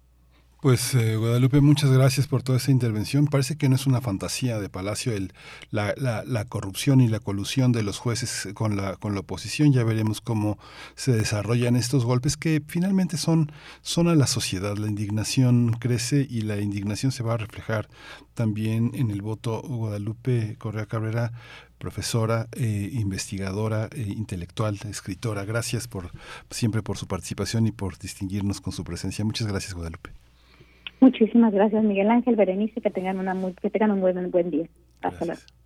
Hasta pronto. Gracias, doctora Guadalupe Correa Cabrera. Pues ahí está y ya veremos cómo sigue, cuál es el, el, curso que va tomando este caso y cómo va impactando en distintos en distintas cuestiones. Por supuesto, la elección del 2024, el, el lugar en el que queda el Partido Acción Nacional y, y, bueno, eh, muchos otros elementos que se van desprendiendo de este caso terrible, Miguel Ángel, que como dices bien, eh, pues afecta a la sociedad, aunque muchos en un primer momento decían, bueno, pues eso ya se sabía, yo, a mí me parece que sí es un, un parteaguas, un punto y aparte que nos simbra, que nos llena también eh, pues de, de, de, una, de, una, de una impotencia, por supuesto, porque no funcionan las instituciones judiciales como deberían, porque no se hace la justicia en México ante casos tan terribles donde hay tantas víctimas, tantas familias afectadas, donde se rompieron comunidades, donde eh, eh, se dieron las condiciones para tener pueblos fantasma, para eh, tener eh, cientos de personas desplazadas en nuestro país, carreteras desiertas, todo lo que vivimos en aquellos años y que todavía venimos arrastrando, bueno, pues la magnitud es enorme de, de, de este caso y seguirá mm, desdoblándose en múltiples sentidos. Nosotros vamos ya cuando son las 9 con 45 minutos cambio de tema, cambio de tema en estos momentos para darle vamos la bienvenida. A música. No, vamos a ir a música. Ah, nos vamos a ir con música, sí. Sí, vamos a ir a música. Este, solo me, un mensaje para, para, que no se nos vaya de Gabriel Corral. Esta pandemia me recordó que hay actividad que dejé de hacer, como dibujar, actividades nuevas como intentar escribir, crear lazos de amistad en el extranjero y cuidar de mi salud. Muchas gracias, Gabriel del Corral. Muchas gracias por tu participación, siempre presente aquí en Primer Movimiento. Vamos a, vamos a ir a, vamos a ir a música. Berenice, vamos a escuchar eh, de Gativideo Flota Flota. Primer movimiento. Hacemos comunidad en la sana distancia.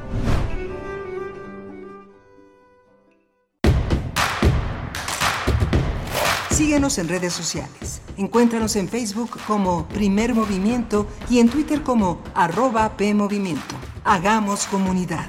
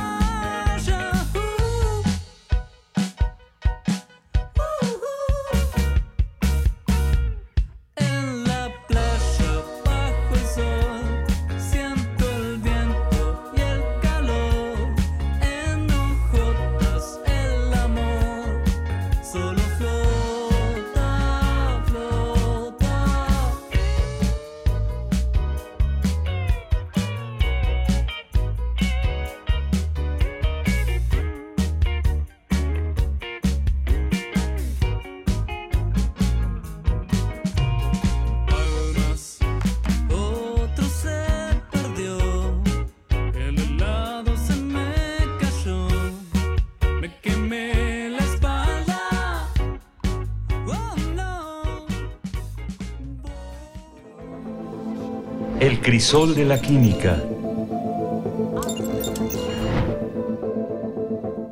Ya nos acompaña el doctor Plinio Sosa, aquí en primer movimiento, académico de la Facultad de Química, divulgador científico, para hablar de el PVC y la estabilización de los radicales, de los radicales libres. El tema de esta mañana. Doctor Plinio Sosa, qué gusto eh, compartir contigo este espacio. ¿Cómo estás? Buenos días, Bere, qué gusto también. Si está Miguel Ángel, también buen Aquí día. anda, Miguel aquí Ángel. anda, doctor, buen día. Perfecto. Sí, el PVC es un sólido blanco quebradizo. Eh, pe- Pero el PVC comercial, el que se usa, en realidad es una mezcla que contiene, además del propio PVC, muchas otras sustancias añadidas. Por eso hay PVCs con distintas propiedades y por lo tanto útiles para diversas aplicaciones. ¿sí? Eh, PVC son las siglas en inglés de policloruro de vinilo, pero su nombre oficial es poli 1 cloroetileno. Lo de poli se refiere a que el PVC es un polímero, ¿sí? Como sabemos, la palabra polímero significa muchas partes, es decir, una molécula formada a partir de un fragmento que se repite muchas veces. En el caso del PVC, el fragmento que se repite es el que proviene del 1-cloroetileno, que son dos carbonos, uno con dos hidrógenos y otro con un cloro y un hidrógeno. Si tratamos de visualizar toda la molécula completa, lo que veríamos sería una enorme cadena en la que cada dos átomos habría un cloro. Vinilo y etileno son dos términos que hacen referencia a un fragmento que contiene dos carbonos. Y ambos están relacionados con el vino. La palabra vinilo deriva directamente del latín vinum y literalmente significa relacionado con el vino. Y la et de etileno es la raíz que usamos los químicos para referirnos a algo que, como el etanol, está formado por dos carbonos. Una de las virtudes del PVC es que es capaz de tolerar la presencia de aditivos de muy diversos tipos. Estabilizadores térmicos, clasificantes, retardantes de llama, pigmentos, etc. Esto permite que el PVC pueda ser usado en aplicaciones de todo tipo. El PVC, ya con los aditivos corre- correspondientes, tiene unas propiedades sumamente útiles e interesantes. Es un termoplástico, es decir, es un material que a una cierta temperatura se vuelve moldeable y que se solidifica al enfriarse, lo que permite darle la forma que se desee. Dependiendo del plastificante, el PVC puede ser rígido, semirrígido, flexible, muy flexible o extremadamente flexible. Es muy resistente a la fricción y muy resistente también a la ruptura y a las deformaciones mecánicas. Esto lo hace ideal para la edificación y la construcción. Es muy estable e inerte, por lo que es el material indicado en medicina para catéteres, bolsas de sangre, etcétera. Es muy duradero, por lo que también se usa en tuberías, sanitarios, marcos de puertas, marcos de ventanas, etcétera. A pesar de que el esqueleto de la molécula es un hidrocarburo, la presencia de los cloros hace que el PVC no se queme fácilmente ni que se encienda espontáneamente y además se apaga inmediatamente, una vez que la fuente de calor desaparece. Es un muy buen aislante eléctrico, por eso se usa para aislar y proteger los cables eléctricos. Mm, en cambio, el monocloruro de vinilo, o sea, el monómero a partir del cual se obtiene el PVC, es muy distinto. Primero, sus moléculas son chiquititas, dos carbonos unidos con un doble enlace, tres hidrógenos y un cloro. Segundo, el, monovinil, el monocloruro de vinilo es un gas a temperatura ambiente, es inflamable, tiene un olor dulce y es cancerígeno. Ahora, ¿cómo ocurre la polimerización? Al monocloruro de vinilo se le agrega una pizca de peróxido de benzoilo. Esta sustancia tiene la misma estructura que el peróxido de hidrógeno, alias el agua oxigenada. E igual que esta, con la luz se rompe por la mitad. Los fragmentos que quedan son moléculas neutras en las que al oxígeno final, por donde se rompió la molécula, le falta un electrón. Esos fragmentos reaccionan con el monocloruro de vinilo, recuperan su electrón, pero dejan al monocloruro sin un electrón. Ahora, este fragmento ataca a otro eh, monocloruro de vinilo, se le pega, duplica la cadena, pero en su extremo final queda faltando un electrón. Entonces, ese dímero, ¿no? que le falta un electrón, se le pega a otro, se forma un trímero y entonces este trímero, un tetrámero y el tetrámero, etcétera, etcétera, etcétera. Así se hace la cadena, ¿no? Así va cre- creciendo la cadena. Y ya una última reflexión. Las partículas a las que les falta uno o más electrones para adquirir una configuración tipo gas noble se les llama radicales libres. Cuando se juntan y forman una cadena, pasan de ser volátiles, inflamables y reactivos a sólidos, flexibles y duraderos. He ahí. Así son los radicales libres, eh, Cualquier semejanza con personajes de la vida real, pues es mera coincidencia. Pues bueno, sí, nos pones ahí, nos das más herramientas, más elementos para seguir analizando y pensando en esto que nos ocurre. Muchas gracias, eh, querido Plinio Sosa. Saludos a tus, a tus alumnos, a tus alumnas, a toda la comunidad de la Facultad de Química, a ti por supuesto, y nos encontramos en ocho días, el próximo miércoles contigo. El próximo miércoles continuamos. Muchas gracias, Plinio. Gracias. Hasta pronto. Tenemos algunos comentarios rápidamente antes de despedir el programa. Eh, bueno, por supuesto que el tema de García Luna, la lectura y bueno, las reflexiones que nos compartió la doctora Guadalupe Correa Cabrera, nos dice por acá, eh, Hernán Garza dice, brillante argumentación de la doctora Correa Cabrera, tal vez lo más práctico para México en el sentido de juzgar a sus criminales será reformar por decreto a la Suprema Corte de Justicia como lo hizo Cedillo en el 94, borrón y cuenta nueva. Eh, Tlacaelel dice, si los gringos quisieran invadir a México como en, el en 1847, literalmente a pedradas lo sacamos, dice Tlacaelel. Em, refrancito dice, muy atento a los miércoles de química, del crisol de la química. Este tipo de tema tendrá que ver con el asunto de Ohio, ¿se puede relacionar? Bueno, pues hay que darle seguimiento, querido refrancito. Bueno, gracias a todos ustedes por sus comentarios. Miguel Ángel, pues ya eh, mañana, mañana Radio UNAM desde la FIL, desde la FIL de minería, vamos a estar por allá, eh, si la voz nos lo permite, a partir de las 5 de la tarde, de 5 a 7 de la tarde, Radio UNAM, allá en FIL Minería, Tacuba número 5 en el centro histórico. Ustedes ya se acercaron a la FIL, ya eh, se hicieron de algún ejemplar por ahí interesante. Cuéntenos en redes sociales. Mañana por acá estamos eh, pues también cachando sus comentarios cuando, cuando nos volvamos a encontrar mañana a partir de las 7 de la mañana. Mañana es jueves, día de los mundos posibles con el doctor Alberto Betancourt y nosotros por ahora nos vamos a ir con música. Miguel Ángel.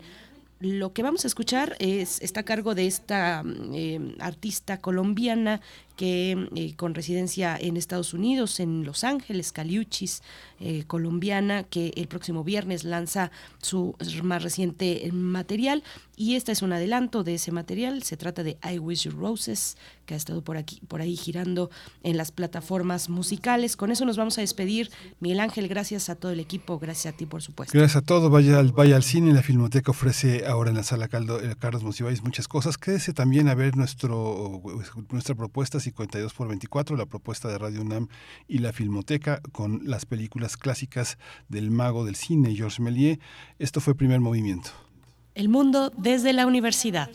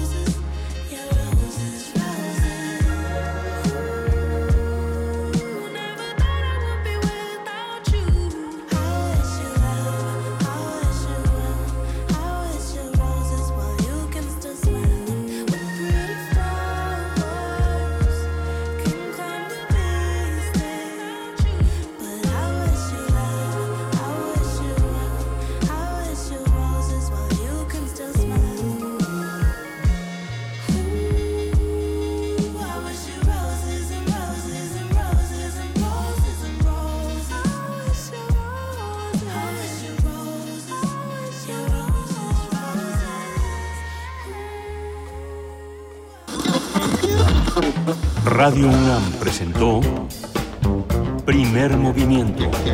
El mundo desde la universidad. Con Berenice Camacho y Miguel Ángel Gemain en la conducción. Rodrigo Aguilar y Violeta Berber, producción. Antonio Quijano y Patricia Zavala, noticias. Miriam Trejo, coordinación de invitados. Tamara Quirós, redes sociales. Arturo González, operación técnica. Locución, Tessa Uribe y Juan Staca. Quédate en sintonía con Radio UNAM. Experiencia sonora.